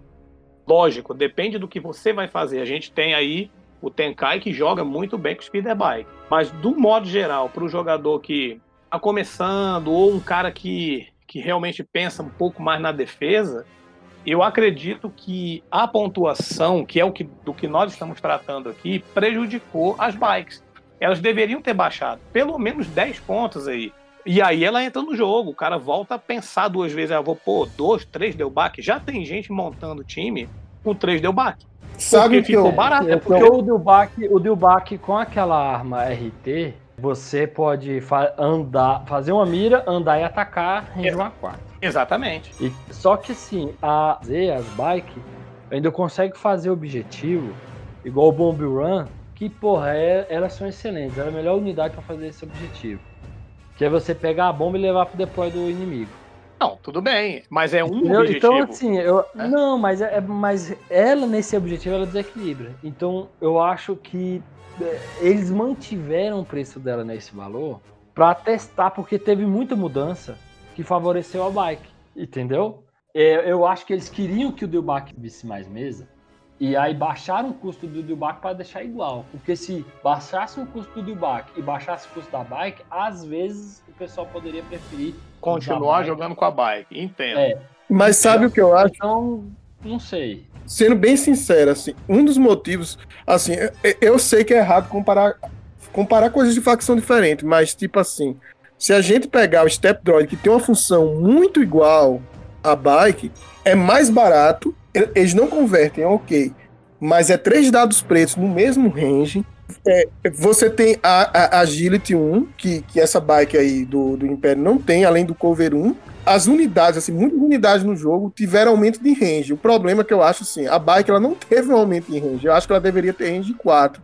Porque, por exemplo, jogadores como o Tenkai e tudo mais se aproveitam dessa questão do repulsor com distância, com distância relativa. Agora, tipo assim, um monte de unidade usando arma de range 4, que, que agora a gente vê no jogo muito isso, com o Rebelde Upgrade, com, com, com o próprio Dilbeck, que tem uma arma de 4 e tudo mais, ferrou, ferrou um pouco a utilização dela. É por essas e outras que eu acho é, que 75 pontos é injusto para essa unidade. Eu acho que ela deveria ser, sério mesmo, 65 pontos por aí, para começar a ser viável. Sério. É, do jeito Analisando que ficou, criticamente. né? Do jeito... E, ó, e sem contar que a arma do Step Droid ela tem critical 1. E essa aí tem É. impacto 1. Eu prefiro muito mais o Step Ride faz a mesma função. Só que eu acho que o Step Ride faz essa função da bike muito melhor, apesar de não converter nada. E quanto É mais custa ele? defensiva, é mais defensiva dois e dado preto é muito mais eficiente. Três preto eu acho muito mais eficiente com um dado de cada cor. Sendo bem sincero. Não, cara, eu acho que eu acho que é elas por elas, porque assim, o step, apesar de ter curva e ter a- agility, ele não converte. A bike já converte. Ele cancela dois dados. de um dado branco é, né, é foda, assim, não sei. É, é, tem, tô esperando chegar os step aqui. Porque é o seguinte, conversa. a bike, pelo que eu Porque, vejo, porque, porque é o seguinte também da, do Step. Qual é o problema do Step? Ele tem aquela inteligência. A, Uhum. a- é, aquela inteligência artificial lá de mover. Como ele anda muito, vai ser difícil você se manter no range de comando. Entendeu? Uhum. Então, eu acho que no meio do jogo pra lá, você vai acabar tendo que dar o, o- dar o compulsório, mover e atacar sem mirar. E aí, com três dados pretos sem converter, eu não sei se vai dar tanto. Mas ele tem, ele tem, por exemplo, um slot que é aquele comando control array, que é aumenta Não, mas tem que dar uma ordem pra ele. Aí se ele der uma ordem, ele perde o, o, o IA dele. Entendeu? Então, assim, é isso que eu tô te falando. É, Ele tem que receber uma ordem. É, é, tem uma coisa crucial, porque eu acho assim, essas unidades, você não vai pra cima de unidade cheia. Eu não vejo o Tenkai fazer isso. Essas unidades é pra pegar a rebaba ou ela é utilizada pra maciar a unidade que tem pouco dado de dano. Então, por isso que eu acho que o cover 2 é bom. Tá lá, duas unidades vivas, você tá com cover Vai 2, cover você um. finaliza. É assim que se joga com essas bikes. Tanto, qualquer bike do jogo é assim que eu vejo a galera jogar. Eles não, é- não vão pra cima Ó. Death Troop inteiro. E por isso que eu acho que o Step Droid é mais, é mais interessante. Eu acho injusto é, é a Não, eu pontuação acho que pau tá. a pau. Eu acho o Step Droid e bike. E bike pau a pau. Mas O, o que eu comparando, ó, gosto do. o- a diferença é que o Step Droid no separatista faz muito mais efeito porque um, em geral o separatista, o corpo dele é fraco. Então se você tiver uma unidade de veículo barata que role dado preto, é melhor. Coisa que no Império não tem. No Império você tem força especial, você tem Bilbach, você tem ATST, você tem tanque, você tem operativo muito forte. Aí esses 75 pontos já começa a fazer diferença. E Então. lá não, lá é barato. O que, que é 73 pontos? Foda-se, entendeu? Então, é, é por isso que é foda comparar de, de facção pra facção. Não, então, eu lá- queria, eu queria comparar dentro da facção. Por que, que eu acho que 75 pontos tá caro na, na bike? Tem mais um motivo. A bike só atira pra frente, certo? Quando É. você pega o Delbac, o Delbac ele é melee, ele é puro, é melee, ok. Aí você vai dizer, porra, é melee. Mas eu tô olhando as cartas aqui, ó. Nenhuma carta, Barateou. nenhuma arma dele arma dele. Não, e nenhuma arma dele tem restrição de fixe, né, de fixe, front ou trás. Quer dizer, se você tá com o blaster dele aqui, o rifle aqui de, de 15 pontos, não tá dizendo aqui na carta aqui, ó, que você só tem que atacar pela frente. Então, porra, você tem uma base grande, ele é uma base maior que a bike e ele ainda atira pra todo lado.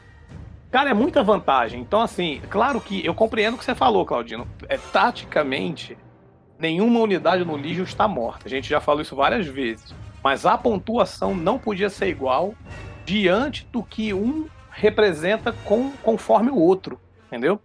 Então, assim, o Delbac é uma unidade que veio depois, ela já veio mais forte, ela equilibra com os Tal Tal, por exemplo, né? Que são unidades teoricamente ali mais fortes do que a Galinha, que era a unidade primária que veio no core. E se você olhar a Galinha e Tal Tal, a diferença de ponto é nítida. É nítida, a Galinha é muito barata. Agora, É. hoje, a bike é o mesmo preço pô, do Delbac. Eu acho injusto, porque pode não matar a, a unidade em função da tática, mas em função de ponto, pra mim matou. Porque na hora do tete a tete de montar o time, quando eu olho Bike, 75 pontos, Delbac, 75 pontos, boto mais 15 pontos nele, que no caso que seria o Flame, pô, acabou, cara. Não vou botar Bike, entendeu? Não vou botar Bike. Porque eu tenho um cara que vai, vai porra, atira pra todo lado, entendeu? É um melee forte, defesa forte, e fica difícil. Agora sim, claro, tem possibilidade da, da, da bike entrar. Eu acredito, eu não sei, eu tenho um feeling assim de que a FFG vai diminuir o ponto da bike antes da próxima revisão, a revisão anual que ela faz. Uhum. Porque ele vai perder, ele vai perder mesa, entendeu? E é uma unidade que tem representatividade no jogo, não só para o jogo em si, mas para a divulgação do jogo. Porque quando você olha uma mesa de Star Wars, de Legion, com a bike, o bike é massa? É. Cara, Mas a, a bike bike é é quanto, né? emblemática, cara. A bike é emblemática. Pintada, então, e isso é ruim você perder isso no jogo, entende? Agora eu tenho uma pergunta capciosa para o Claudino. E aí, o Viers volta ou não volta? Ou continua ele? pra mim, eu montei um time de vias com dois veículos, pra mim, mas fica. Pra mim, ele fica guardado do mesmo jeito. Continua, né, bicho? Eu joguei de vias, joguei de vias com meu primo. Ah, é, bicho, bicho é ruim, porra. Tem jeito. Porque, Ele não assim, mudou, o né? Não mudaram nada nele, na barato. verdade. O Cacareco ficou mais barato. Então, É. o, lembra que o limbo de 30 pontos aumentou. É, piorou a situação dele nessa Piorou a comparação. situação dele, pô. Porque, igual eu falo, o spotter é difícil de dar, porque é range 1. E aí você pegar uma unidade de 80 pontos É e travar do lado de alguém. Aí, por exemplo, ah, vou botar do lado, em cima de um veículo para ele dar mira pro veículo ou pra outra unidade, que você ainda pode usar a base, né? Do tanque, por exemplo. É, não dá certo. Eu não, não, mas eu não trocaria um E-Web em cima de um tanque por um Vias. Poder ofensivo totalmente diferente. É verdade. Então eu acho que o Vias, o que ele é, ele vai ver mais mesa, porque com o veículo ele tem por, por causa de duas cartas de comando dele. Por causa disso. Aquela Imperial Discipline, que se você tiver muita coisa pra voltar, pra recuperar, é bom. Aquela de que dá que dá evade pra veículo e, e ela pode cancelar a crítica. Só por causa disso. O resto ele é uma merda. E mesmo assim eu acho que não justifica você pagar 30 pontos pra meter slot de, de veículo assim, sacou? Sendo que você pode botar aquela encurralado lá, aquela carta de comando que vem na expansão do oficial cacareco, Sim. que ativa veículo também. Então assim, eu ainda acho que ele tá ruim. Eu gostei mesmo da mudança de pontuação no, no meu Palpatine, que eu gosto de jogar de Palpatine. Ele baixou 10 pontos e todas as cartas, cartas de, da força, tirando o Force Push, ficaram com 5 pontos.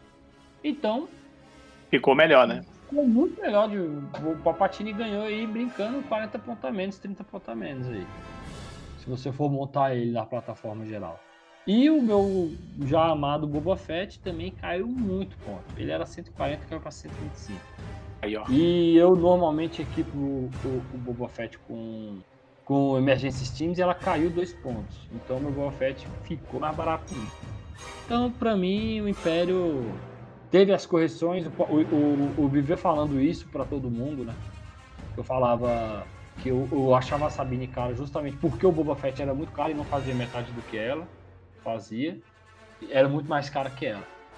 Aí agora eu diminui minha reclamação de Sabine porque o Boba Fett ficou barato, então tá de boa, entendeu? E, O, e, o que eu achava o... ruim era isso, porque eu tenho uma Mandaloriana rebelde que faz muito mais coisa e, e era extremamente barato.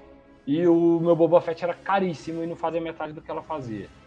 E aí é- era foda, sacou? A comparação. Aí agora que, que os dois caíram de pontuação, e principalmente o, o, o Boba Fett que caiu muito mais do que ela, pra mim ficou ok. Então, E o Bosque? O que, que você acha do Bosque? Melhorou? Não, o Bosque tem... Não, o Bosque não tem que mexer, não. Ele- não, pois é, assim, não, não, não teve alteração. nada, nem pra- Só, ele só não ganhou o que eu queria que ele ganhasse, né? Ele tem o Expert Climber, igual era o Wookie Warriors e o Chewbacca, que perderam essa Keyword e ganharam Scale. E o Bosca manteve, mas eu aceito que ele é realmente muito redondo, o Bosca. Sim, ok. Eu, eu vou te falar uma coisa, o, o Snow também sofreu a mesma coisa que o Fleet, com a mesma pontuação que o Storm. Aí, no meu caso, eu já acho Stormtrooper não vai vir mais vezes.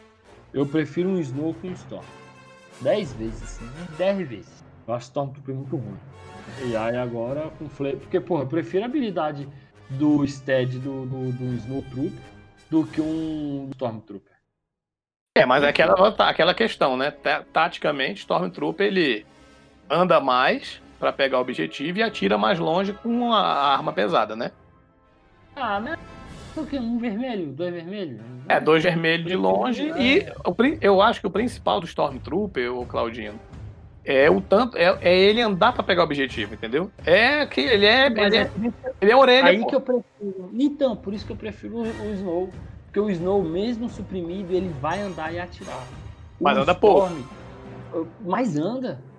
E atira. É, ele anda O e atira. Storm tomou uma supressão, acabou. Ou tu anda ou tu atira. É verdade. Acabou. Não mais nada.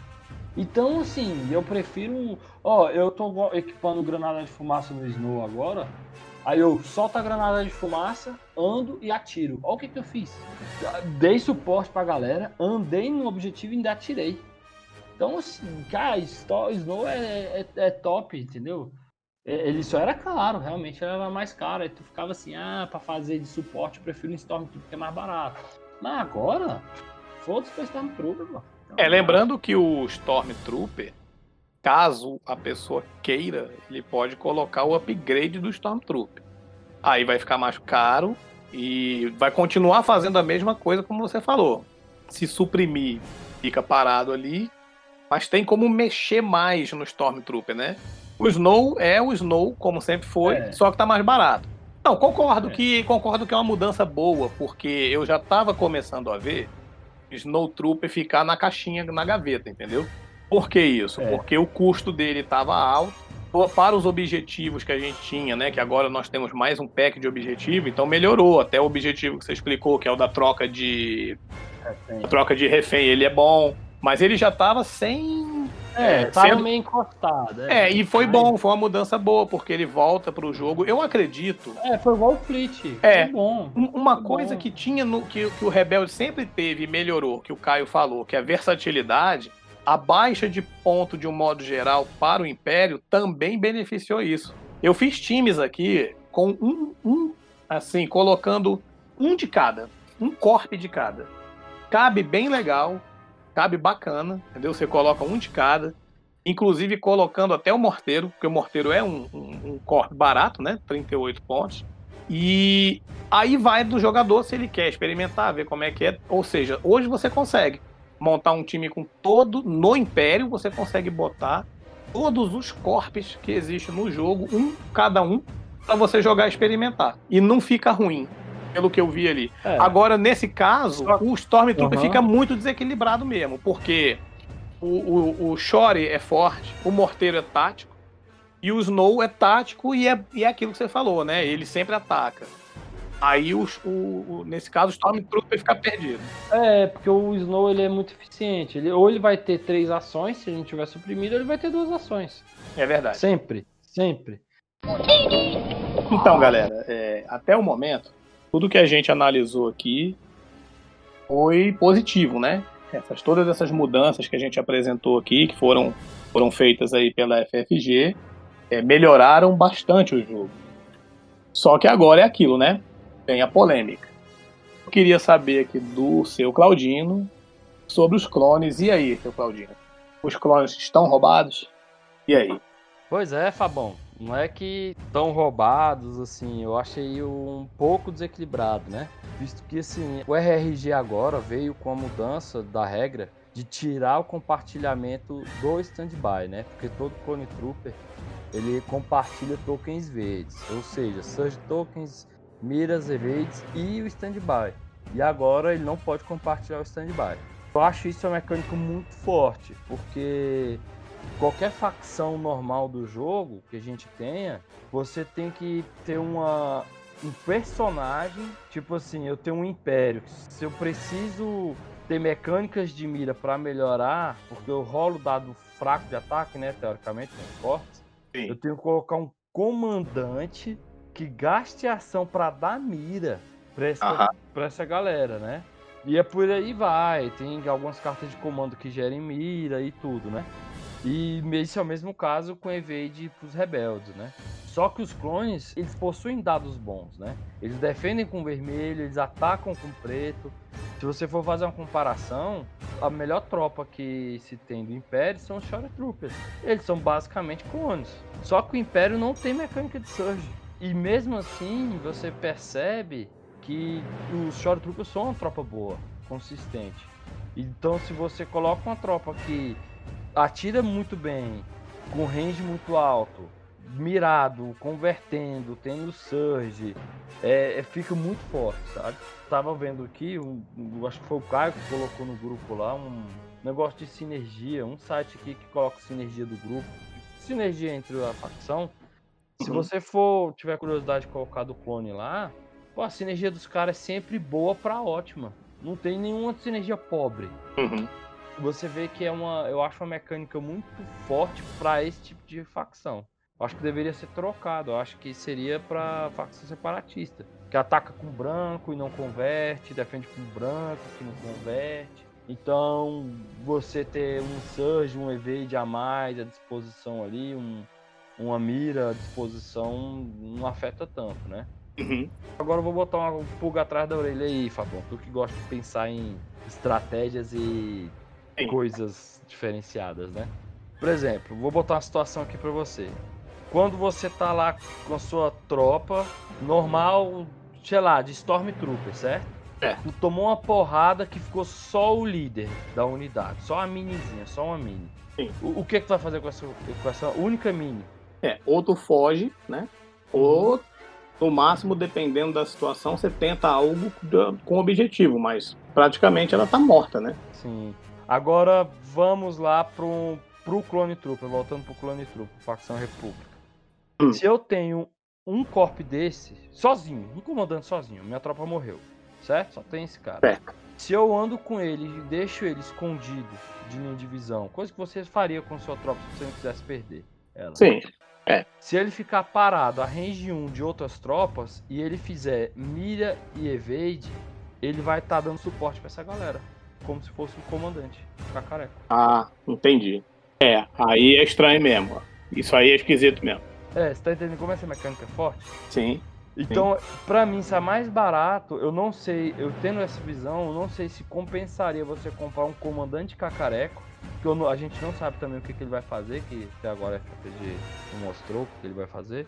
Mas eu não sei Uhum. se ele compensaria você gastar, sei lá, 50 pontos pra ter um comandante cacareco no teu arme, sendo que se você gasta 50 pontos, você coloca uma tropa ca...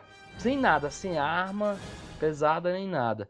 Você vai ter uma tropa com quatro minis, atacando com quatro pretos, defendendo com vermelho, podendo fazer isso. Entendi. Entendeu? Entendi. Você deixa ela parada num canto que não vai ter nem divisão de ninguém, que não sei Uhum. o que lá, e mira e evade, mira e evade, pra dar suporte pra tua tropa. Ele vai ter quatro de vida. E se brincar, ele pode correr ali e fazer um objetivo, dar uma porrada com quatro preto, que é, é boa, porrada, Uhum. e barato. Então eu acho essa mecânica muito ruim. Sim. Muito Na verdade, ela é boa, só que ela tá no time Não, errado, certo? é- Porque ela, ela tá. É, a ela mecânica tá num de- time que é forte. É, porque a mecânica de troca. Se você pega o status da, da, da facção, ela é uma, é um- é uma facção forte. E aí o RRG ainda veio e diminuiu muita, é, diminuiu alguns pontos da- dessa facção. Eles aumentaram, no caso, fase 2, pouca coisa, mas diminuíram o ponto do Obi-Wan, diminuíram o R2, diminuíram a Bark. Sim. É, o que eu tenho visto aí é assim, né? Que facção clone, ela, é, ela veio realmente assim com um poder de fogo maior. Se a gente parar para pensar um pouco, pode até ser temático, porque a guerra dos clones foi a guerra em que a galáxia, no- de um modo geral, estava é, mais, mais bem armada, né? No Aham. caso, o- o- a trilogia clássica ela trata de já de um pós-guerra. Então até aí tudo bem. Agora, quando a gente é, começou a fazer a análise aqui, né?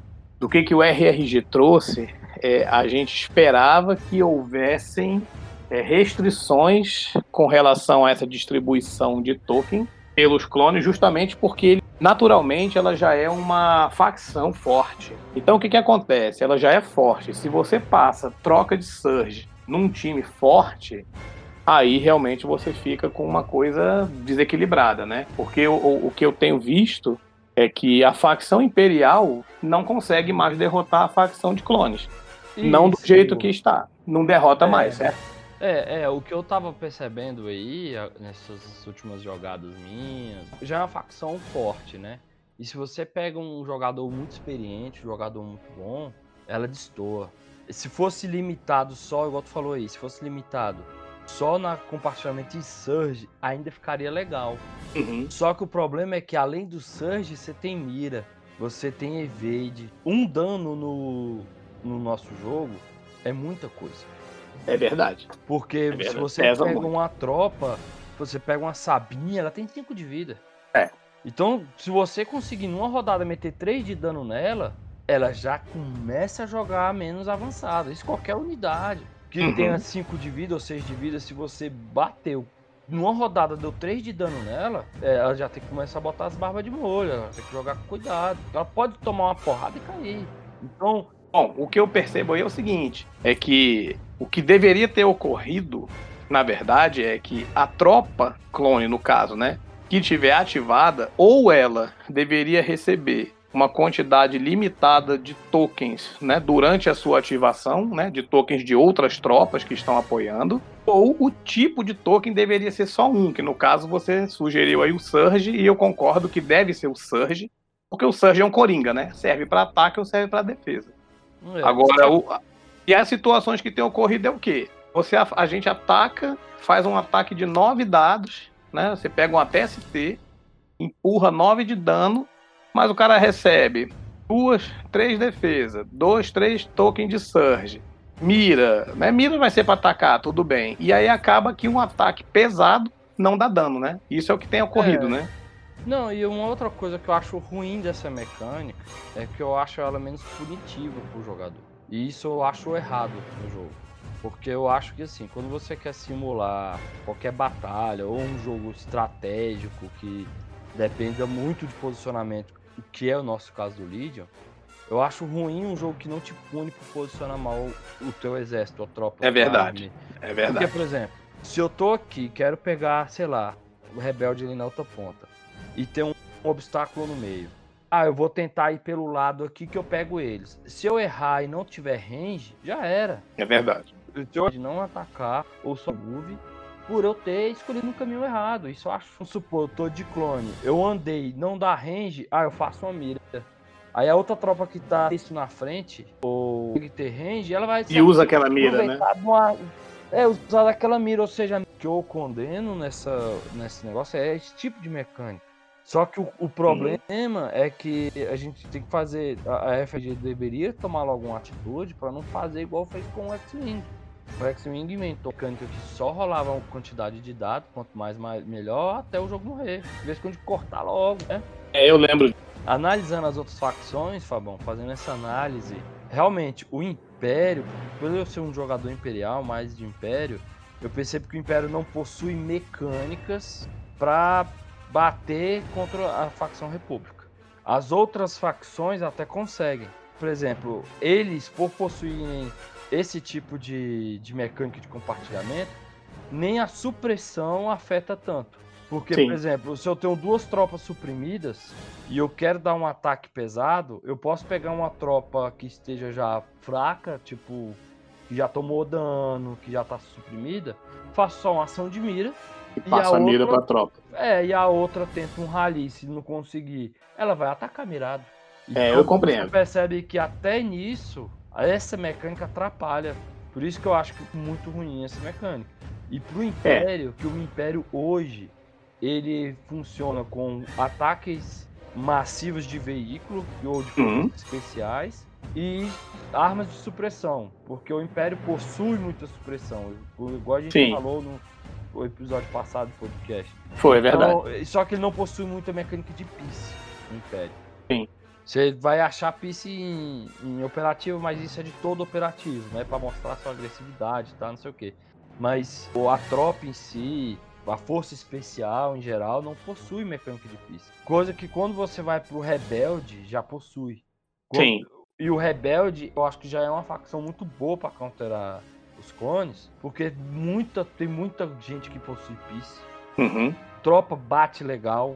O Rebelde, ele possui uma tropa mais agressiva, assim, de, desde Corp a Força Especial, bate bastante. É, ele já começa batendo com preto, né? Na, o, o, o, É, o corp mais barato que vem no core já bate com preto. É aquilo, a fraqueza da, do rebelde é a defesa. Então, talvez o É. ataque dele consiga machucar um pouco os clones, né? Mas o- a questão que eu vejo aí é que o clone, ele tá num- numa posição hoje, você consegue colocar a mesma quantidade de ativações que as outras facções, certo? isso. E você defende muito e ataca muito. Então aí, aí desequilibra.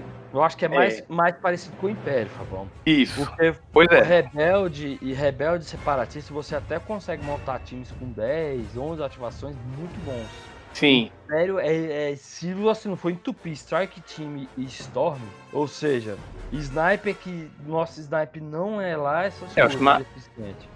Aham. Vídeo o vídeo nosso aí da partida do Sniper mesmo. O nosso Storm é uma bosta, que ataca com branco. Storm e Snow. É. É ruim. E aí, se você for colocar um Shore, aí já vai muito caro, porque Fica você tem caro. especial mais cara, você tem tudo mais caro. Então você acaba ficando muito parelho com a República e fica igual a questão de ativação. 8, 9 no máximo ali. E defendendo menos, né? E Atacando menos, é, tem- e Atacando defendendo menos. menos, também. Defendendo você menos. Porque o Império não tem mecânica de evade. Porque por mais, é, por mais que você possa ter dados vermelhos de defesa no Império, em alguma, né, na, nos, nos forças especiais por aí, alguns você não vai ter conversão, né? E no caso a questão é, o clone ele usa muita ficha. Vamos pegar assim, primeira rodada o cara deu mole, botou uma tropa ali perto de todo mundo. Se essa tropa ainda tiver com apoio do resto deles, e você concentrar fogo, ainda assim ela defende. Porque ela vai puxando o token de todo mundo, certo? Aí realmente desequilibra o jogo. Porque a questão é, a gente tá tratando do RRG.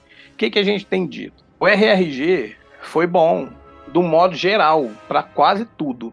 Inclusive, ele foi ótimo para os clones, porque diminuiu os preços, então o jogador de clone ficou massa. Ele aumentou duas tropas aqui, que eu realmente já tava achando que precisava, né? Era Sim. o Fase 2 e o Arc Troopers, que são muito, muito, muito eficientes. Só que ele barateou TRT, barateou Fase 1, barateou mais um monte de coisa Pois que é. não precisava, sabe? foi bom para o jogador, mas a gente tem que não pode analisar separadamente, mas sem olhar o conjunto. Então, o que que eu, que eu queria colocar para o ouvinte aqui?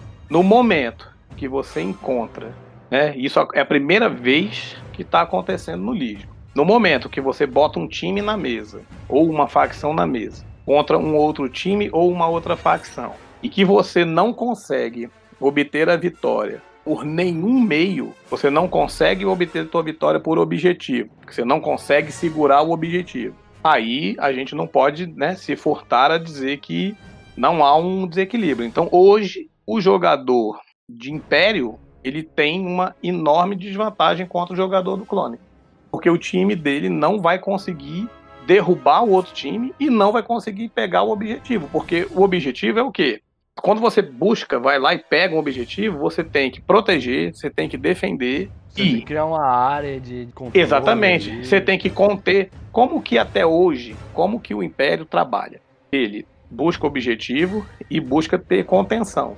Como é que ele faz essa contenção? Com supressão, a maioria das vezes, e com ataque maciço de algumas armas pesadas quando ele põe no jogo, quando o jogador opta por isso. Se hoje você não consegue suprimir uma tropa né, de clone e você não consegue, e seu, e seu ataque maciço não dá resultado, não há como você jogar contra. Hein? Nós também não estamos dizendo que isso é um fator absoluto. Né? Há jogadores e jogadores. Ou Talvez um excelente jogador de Império contra um jogador mediano ou novato de clone pode ganhar o jogo, mas o que a gente quer dizer é que a comparação é feita da seguinte forma: dois jogadores de mesmo nível hoje um com clone, um com o Império, a chance dele ganhar é mínima.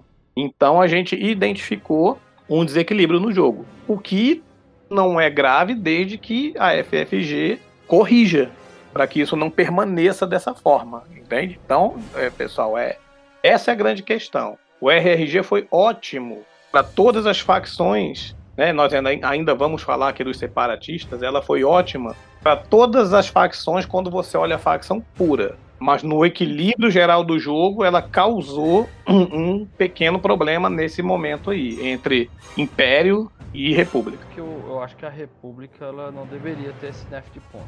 Resumindo, era isso. E a parte de compartilhamento de troco deveria ser alterada. Não sei se eles vão mexer com isso futuramente. Eu acho que eles ainda vão tentar dar uma mitigada nisso aí. Mas é esperado. É, E pro Império houve muita mudança também, né? Tanto pra você perceber o tanto que o Império tava precisando, né? Você- sim, o Império já estava ficando defasado, né? é, praticamente todas as unidades do Império teve, teve alguma alteração. É, seja em É, se- seja então, em armas, né? Coisa que quase não houve no RRG passado. Realmente esse impacto, ele foi muito mais sentido pro jogador imperial do que para as outras facções. Agora, lógico, se o cara joga com várias facções, aí não sei se às vezes ele migra para outra e não percebeu, né? Eu que jogo mais de Império, tô tentando jogar de separatista, né? Sim. E jogo também de, de rebelde, né? Só que quando meu primo deixa.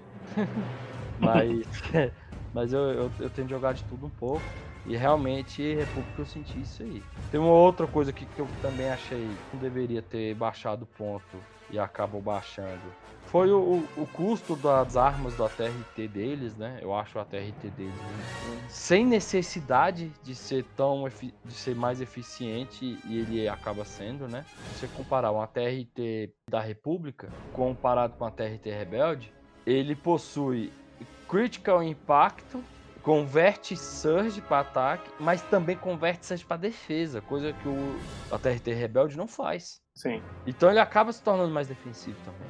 E ele tem Scout 1, Scout 1 para um veículo, puta merda, bicho. É, é muito bom. É, né? para veículo pesa muito, né? Normalmente o veículo, é. já é base maior, você já tem, já ganha uma área maior, e aí fica, fica complicado, né? Aí baixaram as, as armas dele também, então eu achei que acabou ganhando pontos, pontuação também. Então, é- Aí como é que você joga contra o ATRT é, dos clones com as bikes imperiais custando 75 pontos? Entendeu? Verdade. As bikes imperial tá lixão mesmo, viu, Fabão? Não joguei tem ela. condições de você jogar com as bikes imperiais nesse ponto. Você tem condição de botar ela na mesa? Tem. Bota na mesa. Mas bota ela ali a 45 pontos, entendeu? Então, assim, é, a gente pegar a temática, a gente discutiu isso no podcast passado, né? Inclusive no podcast que esteve aqui o, o Lucas, né? É o nosso grande mestre aqui, idealizador do grupo aqui do, de Brasília, aqui do, do Legion. E a gente falou sobre isso. Poxa, o Império, é, a grande efetividade dele, a temática dele é realmente a- o, o pânico, o medo. Então ele joga baseado em supressão. É isso que ele quer fazer, controle, né? No entanto, se a gente for fazer a temática perfeita, as melhores tropas do universo Star Wars são os clones. Porém, o volume de tropa tem que ser menor. É, quando você vê lá Clone Wars, né, a série, você vê que às vezes uma tropa, uma tropa de clone derruba quatro, cinco tropas de, de do- dos Roger Roger. É, então o que que acontece? Não dá para você entrar em pé de igualdade numérica. Então, assim, eu vejo que a, a, a FFG deve corrigir. Eu não sei qual vai ser o meio, qual vai ser o caminho da correção, mas há a necessidade de tirar essa diferença. Eu fiquei matutando aqui um pouco sobre o que vocês levantaram, né? E, cara, eu acho assim, mesmo que volta a pontuação anterior, você ganha 20 pontos a mais, eu acho que não vai solucionar o problema, eu acho. O ganho de ponto aí vai continuar ainda muito broken, entendeu? Eu acho que a tendência é ou ele- eles limitarem muito, por exemplo, o jogador escolhe uma ficha só para compartilhar e o jogo todo é assim, ou eles vão ter que mudar isso, velho, porque realmente é- muito forte para dado preto e dado vermelho, né, que são os dados que eles mais usam. Eu não conheço nenhuma unidade deles que está sendo usada assim pelos jogadores que usam dado branco, por exemplo. É muito complicado, porque toda aquela noção que a gente tinha de posicionamento, todo, tudo, tudo que a gente falou nos primeiros episódios do Legion, essa mecânica acaba também por ignorar, de certa maneira. Não exige as coisas do jogador, né? Ou eles podem criar umas habilidades, assim como o separatista tem, e quando tem rebelde e império, eles criam uma, uma habilidade passiva, né? É isso que eu fiquei pensando. É, Resumindo aqui, eu acho que a gente veio alguma coisa paliativa aí, que foi tirando o stand-by, que realmente deixava muito forte isso aí. Não veio o que eu queria, que era realmente o nerf dessa mecânica aí, mas é isso aí, é o que a gente tem pra hoje, né? então Sim, vamos, é. vamos- a gente vai ter que acabar dando um jeito de enfrentar isso aí, matutar e jogar bastante aí pra descobrir como é que a gente faz pra counterar. E Ok. eu acho que é isso aí, galera. Eu acho que clone é isso, a gente é isso eficiente. Não, eu acho que no meu ponto de vista não precisaria da diminuição de pontos. Eu acho que ela realmente tinha que custar mais caro, justamente para diminuir seus números. Realmente, igual o Fabão falou, a mesma quantidade de ativação que você tem no clone, você vai acabar tendo no Império, tendo praticamente o mesmo custo. Só que você não tem a mesma eficiência. Então, para que que eu vou botar esse custo, né? Então, eu acho que não deveria baixar o, o preço dos clones, mas baixou. Então, pronto, É, né? Então tá feito, então, né? o que resta é, o que resta é a gente tentar dar um jeito aí de de desmembrar isso aí e bola pra. Agora vamos falar sobre as mudanças do, dos separatistas, né? Que não foi tantas, mas que eu achei bem bacana, né? A primeira e muito importante era a diferença que tinha antigamente entre um Dukan todo eslotado, né? Os slots cheios e um, um Grievous, é, que dava mais de 30 pontos, né? E com os ajustes da pontuação e os poderes da força diminuindo, né? Essa diferença caiu, mais ou menos, eu fiz lá os cálculos para 12 pontos, né? Os jogadores queriam colocar mais, mais coisa, para aumentar um pouco a diferença, mas eles tentaram equilibrar isso, o que era bom porque você tinha uma unidade, sei lá, você gastava quase 250 pontos, 230 pontos para ter um comandante de 6 pontos de vida no arm, né? Melee, sem charge e tudo mais, então eles balancearam isso. Eu achei bem bacana, porque a diferença agora é, é menor, né? E você também tem B1, praticamente, eles não mudaram a pontuação, né? Mas o B2 eles, eles diminuíram 3 pontos dele, e das duas armas diminuíram mais 2, né? Então dá 5 pontos. Eu acho que ficou bom, né? Você ter um B2 seco por 45 pontos. O veículo achava que ia ter um nerf, né? No, no veículo, todo mundo reclamava que o veículo tá muito forte. Mas eles não mudaram nada no veículo. Eu achei bem bacana isso, né? As droidecas também caíram 20 pontos, né? É, o que faz, assim, agora você pensar entre o Step Droid e a, e a Droideca, né? Uma unidade é mais defensiva que a outra, eu acho os Droideca defensivos. Em modo geral, que eu mais gostei, assim, ca- E caiu as expansões do B1 também, né? caiu um ponto, não foi? Porque as armas dele não caiu. Eu acho que para colocar um B1 extra caiu, de 6 pontos para um. É, pra- caiu a parte do, do- Justamente a parte do, personal, né? Caiu, caiu. É, mas o B2 ele caiu na base e caiu nas armas especiais, porque, cara, essa arma segunda dele é uma arma muito boa, velho, pra pontuação que tá agora, tudo mais, cinco pontos a menos, né? Eu acho que isso vai fazer o B2 ver, ver mesa, porque antes a galera enchia de B1 pela pontuação, né? E os B1 estão, pra mim, estão ok. Eu acho que não tá roubado. Por isso que eles mantiveram as armas com essa pontuação e a É. pontuação na unidade base, né? Verdade, Eles diminuíram. diminuíram só um ponto mesmo. Me- O, só aquele Serial Battle Droid, que ganha- dá coordinate de 1 a 2, caiu bastante, caiu 3 pontos, né? Mesmo, mesmo caindo três pontos, raras listas que usa ele. Raríssimo mesmo. Porque Qual a separatista é habilidade né? dele? Eu acho a habilidade legal dele. Mas é porque coordinate separatista. 1 a 2, porra, pra tropa que vai abrir, sacou? É porque, mais ou menos assim, o, o separatista é comandante e veículo, velho. E talvez suporte. Nunca vi, por exemplo, um time, sei lá, com, com 3B2 focado em, em corpo. Não vi ainda, entenda assim, competitivamente. E eu acho que, que tá bom. Eu acho que se separatista já tem a vantagem de, da supressão não, não fazer diferença, né? Então, pra mim, eu acho que não tá desequilibrado. Eu acho que tá bem equilibrado mesmo, assim. o que era reclamação era o comandante mesmo, né? Que ninguém usava no campeonato, a sério, ninguém ia com o Goku. E agora, com esse balanceamento, né? Você tem um comandante que é parrudo, 8 pontos de vida, né? Que é o Grievous. Eu ainda prefiro ele que o Goku. Porque eu acho que ele tem Rentless também, tem mais mobilidade, é mais fácil de se jogar.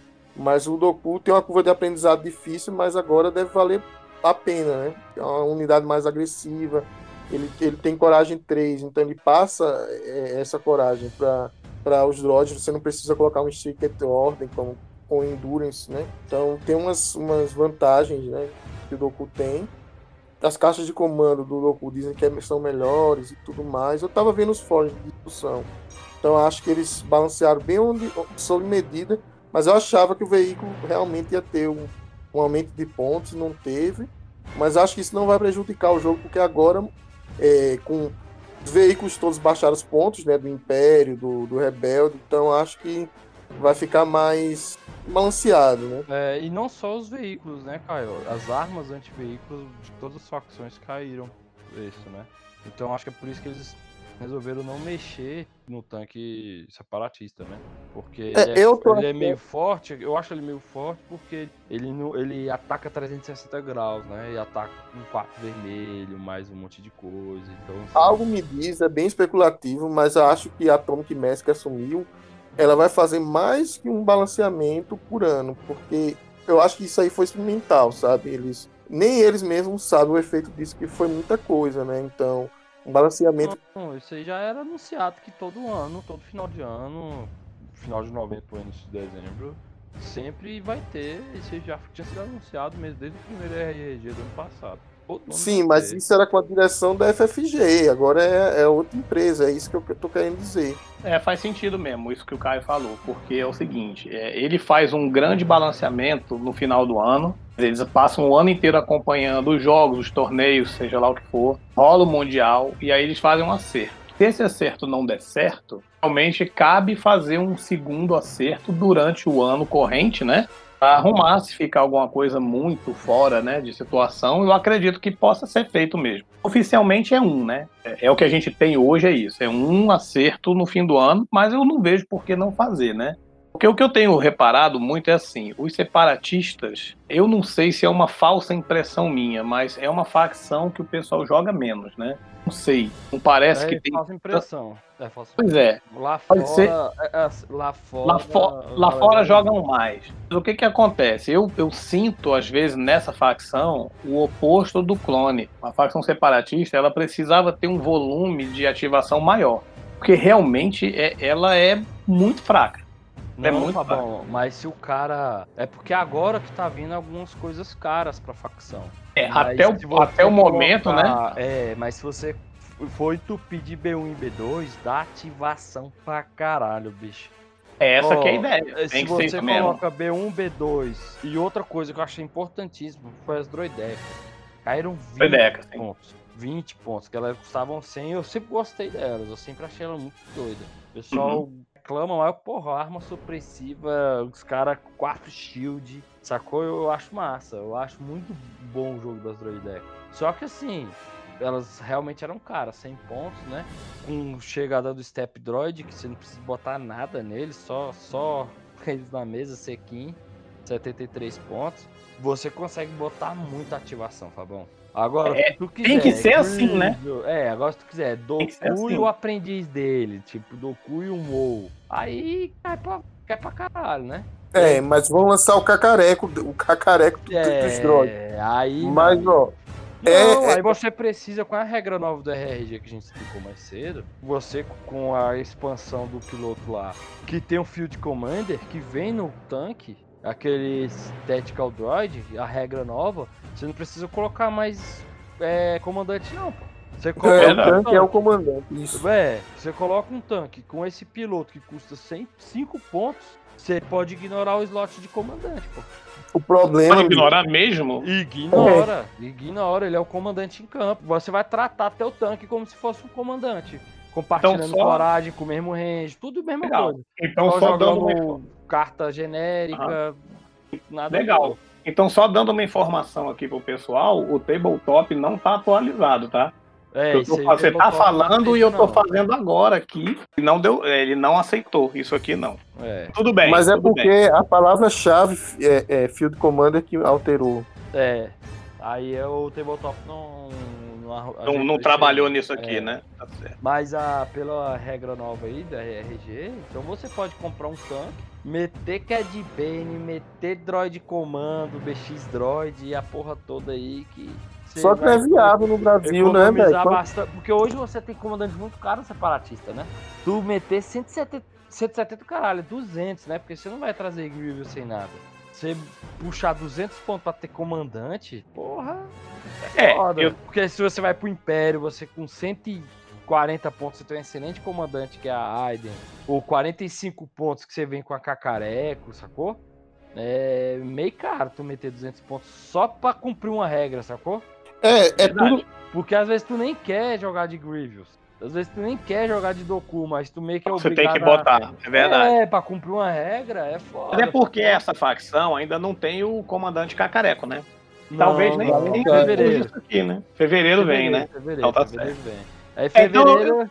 Então eu até retiro um pouco do que eu disse no começo aqui agora, realmente não. Porque assim, eu vejo menos na mesa, né? Não quer dizer que tem menos, né? é. Então até eu posso retirar aqui. Realmente tem é, a Mas- questão temática de ter o volume de ativação e volume de mini, tem, né? Agora, não sei se eles encaram e dá conta de encarar o clone, né? Porque pelo menos Assim, entre cores, o, o Perry Rebelde, eles se enfrentam e, são, e se equilibram. É, a gente viu uma- um desequilíbrio agora há pouco, né? Que a gente veio falando no podcast contra entre Império e Clone. Agora não sei se separatista tá em pé de igualdade dos clones. Aí vocês que têm, né? Podem complementar aí. Não, separatista tem o mesmo ponto fraco, é a arma de íon. A Se o cara usa aquela moto do, do clone com a arma de íon, qualquer arma de íon é o ponto fraco. Faça, é fácil identificar o ponto fraco. O problema é que o clone não é fácil identificar o ponto fraco dele. Se é que ele tem, né? É. E assim, eu vou te falar a real, com, com todas essas coisas aí, hoje eu acho a melhor facção, tipo assim, pra ir pra campeonato é Rebelde. Porque. É, né? é a mais versátil a contra mais as outras. né? versátil contra, contra tudo. Porque assim, ela é equilibrada contra o Império, né? Porque elas vêm do mesmo core. Possui a melhor arma de Ion do jogo, que é o Beast. Então você vai counterar veículo facilmente, você vai counterar droid. Tem, tem bons operativos, bons, bons comandantes. Que por mais que custem caro, eles fazem a diferença em campo, sacou? E assim, tem muita mecânica de pista pra counterar clone. E, e são baratos, você consegue meter muita ativação na mesa. Então eu acho que Rebelde hoje tá a facção melhorzinha que tá tendo aí. Pra tu quiser ir um campeonato, saber, não sabe, não sabe o que que vai enfrentar, né? Acho que Rebelde hoje. Se bem que eu acho assim, nessa seara que a gente fez de comparativo, essa questão de flexibilidade, ela tá chegando de certa maneira os separatistas mais do que os clones, por exemplo. Esses assassinos que usam arma melee, que usam escudo, Nossa, lindo, velho. é uma unidade muito flexível, porque você pode colocar a bomba com escudo. Pode ir com escudo e com a arma deles, que tem range 3 e é dois dados brancos cada um. Eu só tô montando com bomba e, e Vibra Sword. Pronto, então, é, é muito ofensivo, mas é, é, é um striker team, assim, muito mais flexível do que as outras facções, eu achei, assim. Então, o, o separatista tá começando, ao meu ver, é, a trabalhar com, a- com essa questão de flexibilidade, que antes não tinha, era tudo lixão mesmo. Então, eu acho que lança, os lançamentos futuros, quando vier o Cacareco, vai ser unidades droids mais dinâmicas, que não é só atacar, sou uma unidade que ataco ou sou uma unidade defensiva, entende? Mas que tem essa skill word de, flexibilidade, né? Porque você tem a Vibra Sword, como colocou, você tem o Shield lá, que deixa mais defensiva. E o- a espada não, não é um, um- Como é que se chama? Ela não. não ela- o slot dela é um slot de, De de armamento. gear, né? Não, é de armamento. Você, você coloca ou o escudo ou a lâmina, ou o Vibra Sword. É, armamento. então, Você- justamente. aí eu, eu coloco assim, no, no snipe eu coloco o Vibro Sword pra ficar mais defensivo, no Starker Team. E nos caras da bombinha eu coloco. Oh, desculpa, no Shield na Sniper. E nos caras da bombinha eu coloco o Vibro, o Vibro Sword, porque eles ganham charge com o Vibro Sword. Só por causa É. do charge. Porque aí tu solta. Porque assim, você enganjado, aí tem a mecânica. Você enganjado, você pode soltar a bomba. E eu acho que E o Por mais que você sofra o ataque da bomba, você- como você é droid, você não sofre o, efeito do veneno, do dióxido. Do veneno, que é de veneno, É, justamente. então você enganja em alguém, larga as bombas e foda-se. Mesmo que tome bomba, foda-se. E é seis pontos, né? A espada, seis, cinco pontos. É uma coisa é assim. barata, é barata. Super assim, barato, vista, charge, dá do. em vista de um droid, essa unidade é extremamente cara. Porque ela custa 68 pontos. Isso é custo de forças especiais imperiais, sacou? Sim, só que ela é muito boa. Pra, ela tem muita keyword boa. Eu acho que o preço é muito justo, né? E, por exemplo, Só que a em sniper. comparação com o B1, com o B2, cara, a diferença de ponto é muito grande. Então, realmente, é, aí você não já você já não consegue colocar de tudo um pouco na facção separatista, que ela já tá começando a ter essas.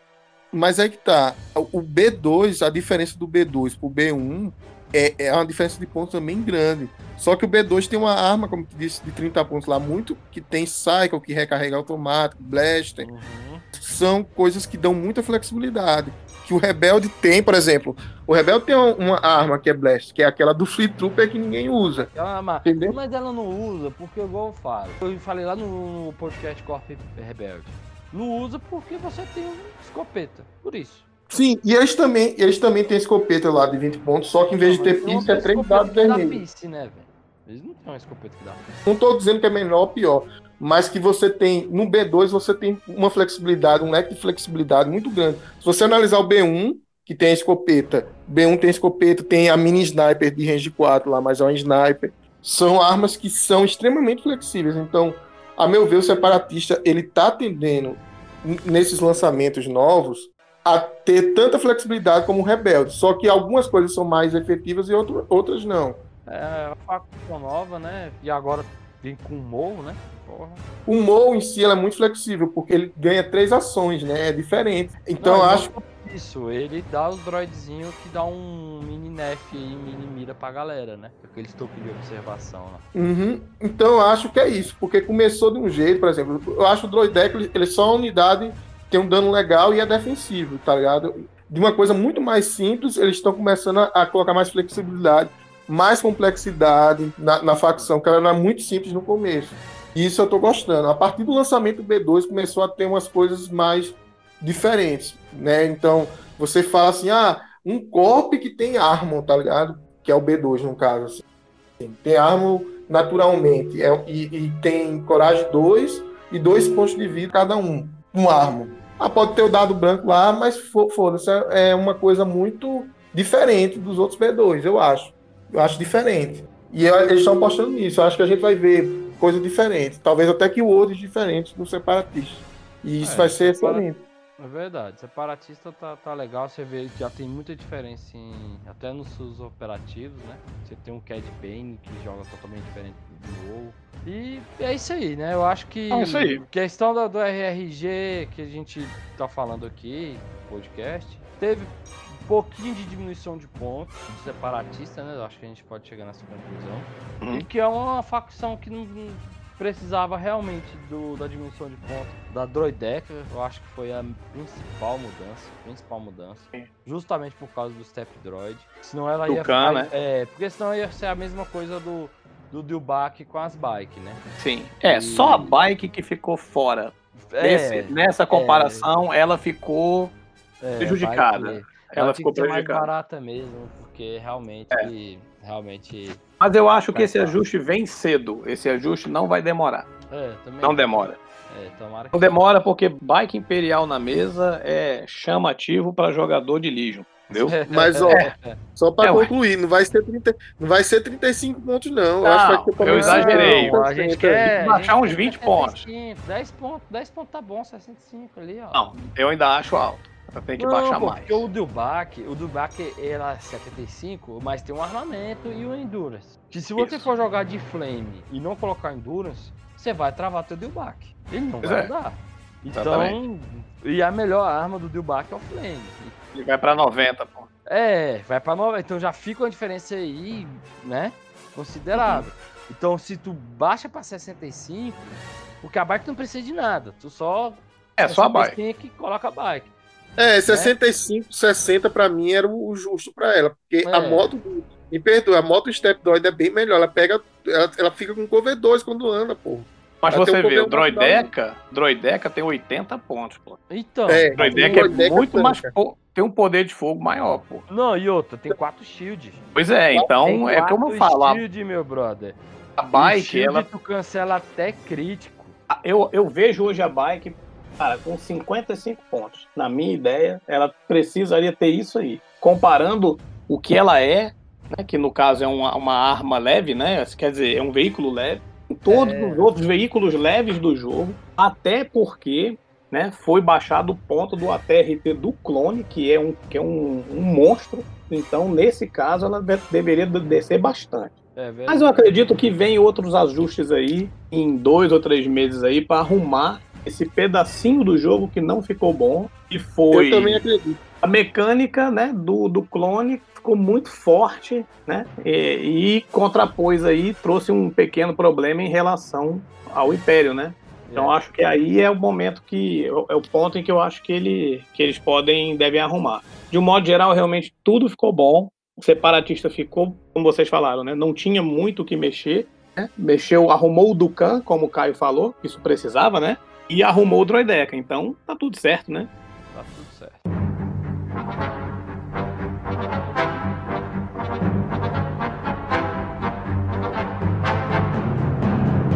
É, eu acho que chegamos ao final aqui do nosso podcast. Eu gostaria de agradecer aí a audiência de vocês e dizer que foi um prazer fazer esse, esse podcast.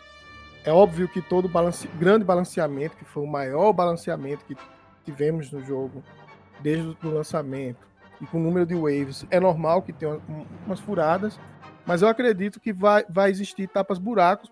A- Acho que a única coisa que foi um tapa buraco mesmo é algumas unidadezinhas, como foi dito aí, talvez a moto, né, do, do Império, coitada, e talvez a República mudar um pouco a mecânica, a pontuação, que foi um pouco relaxado.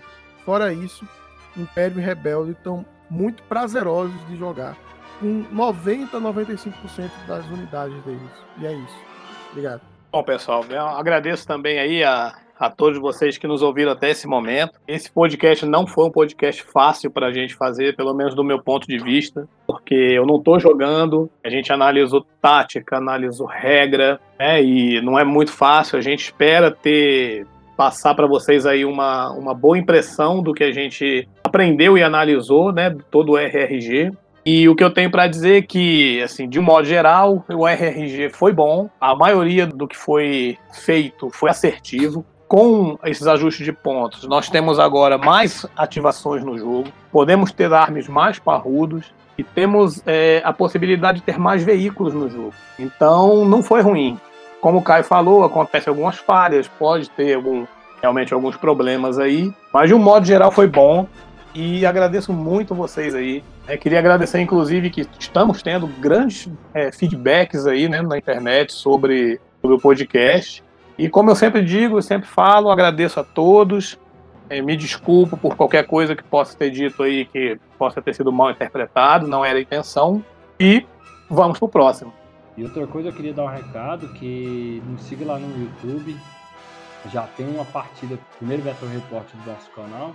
Tá lá, o link tá aqui na descrição também do, do podcast, como sempre.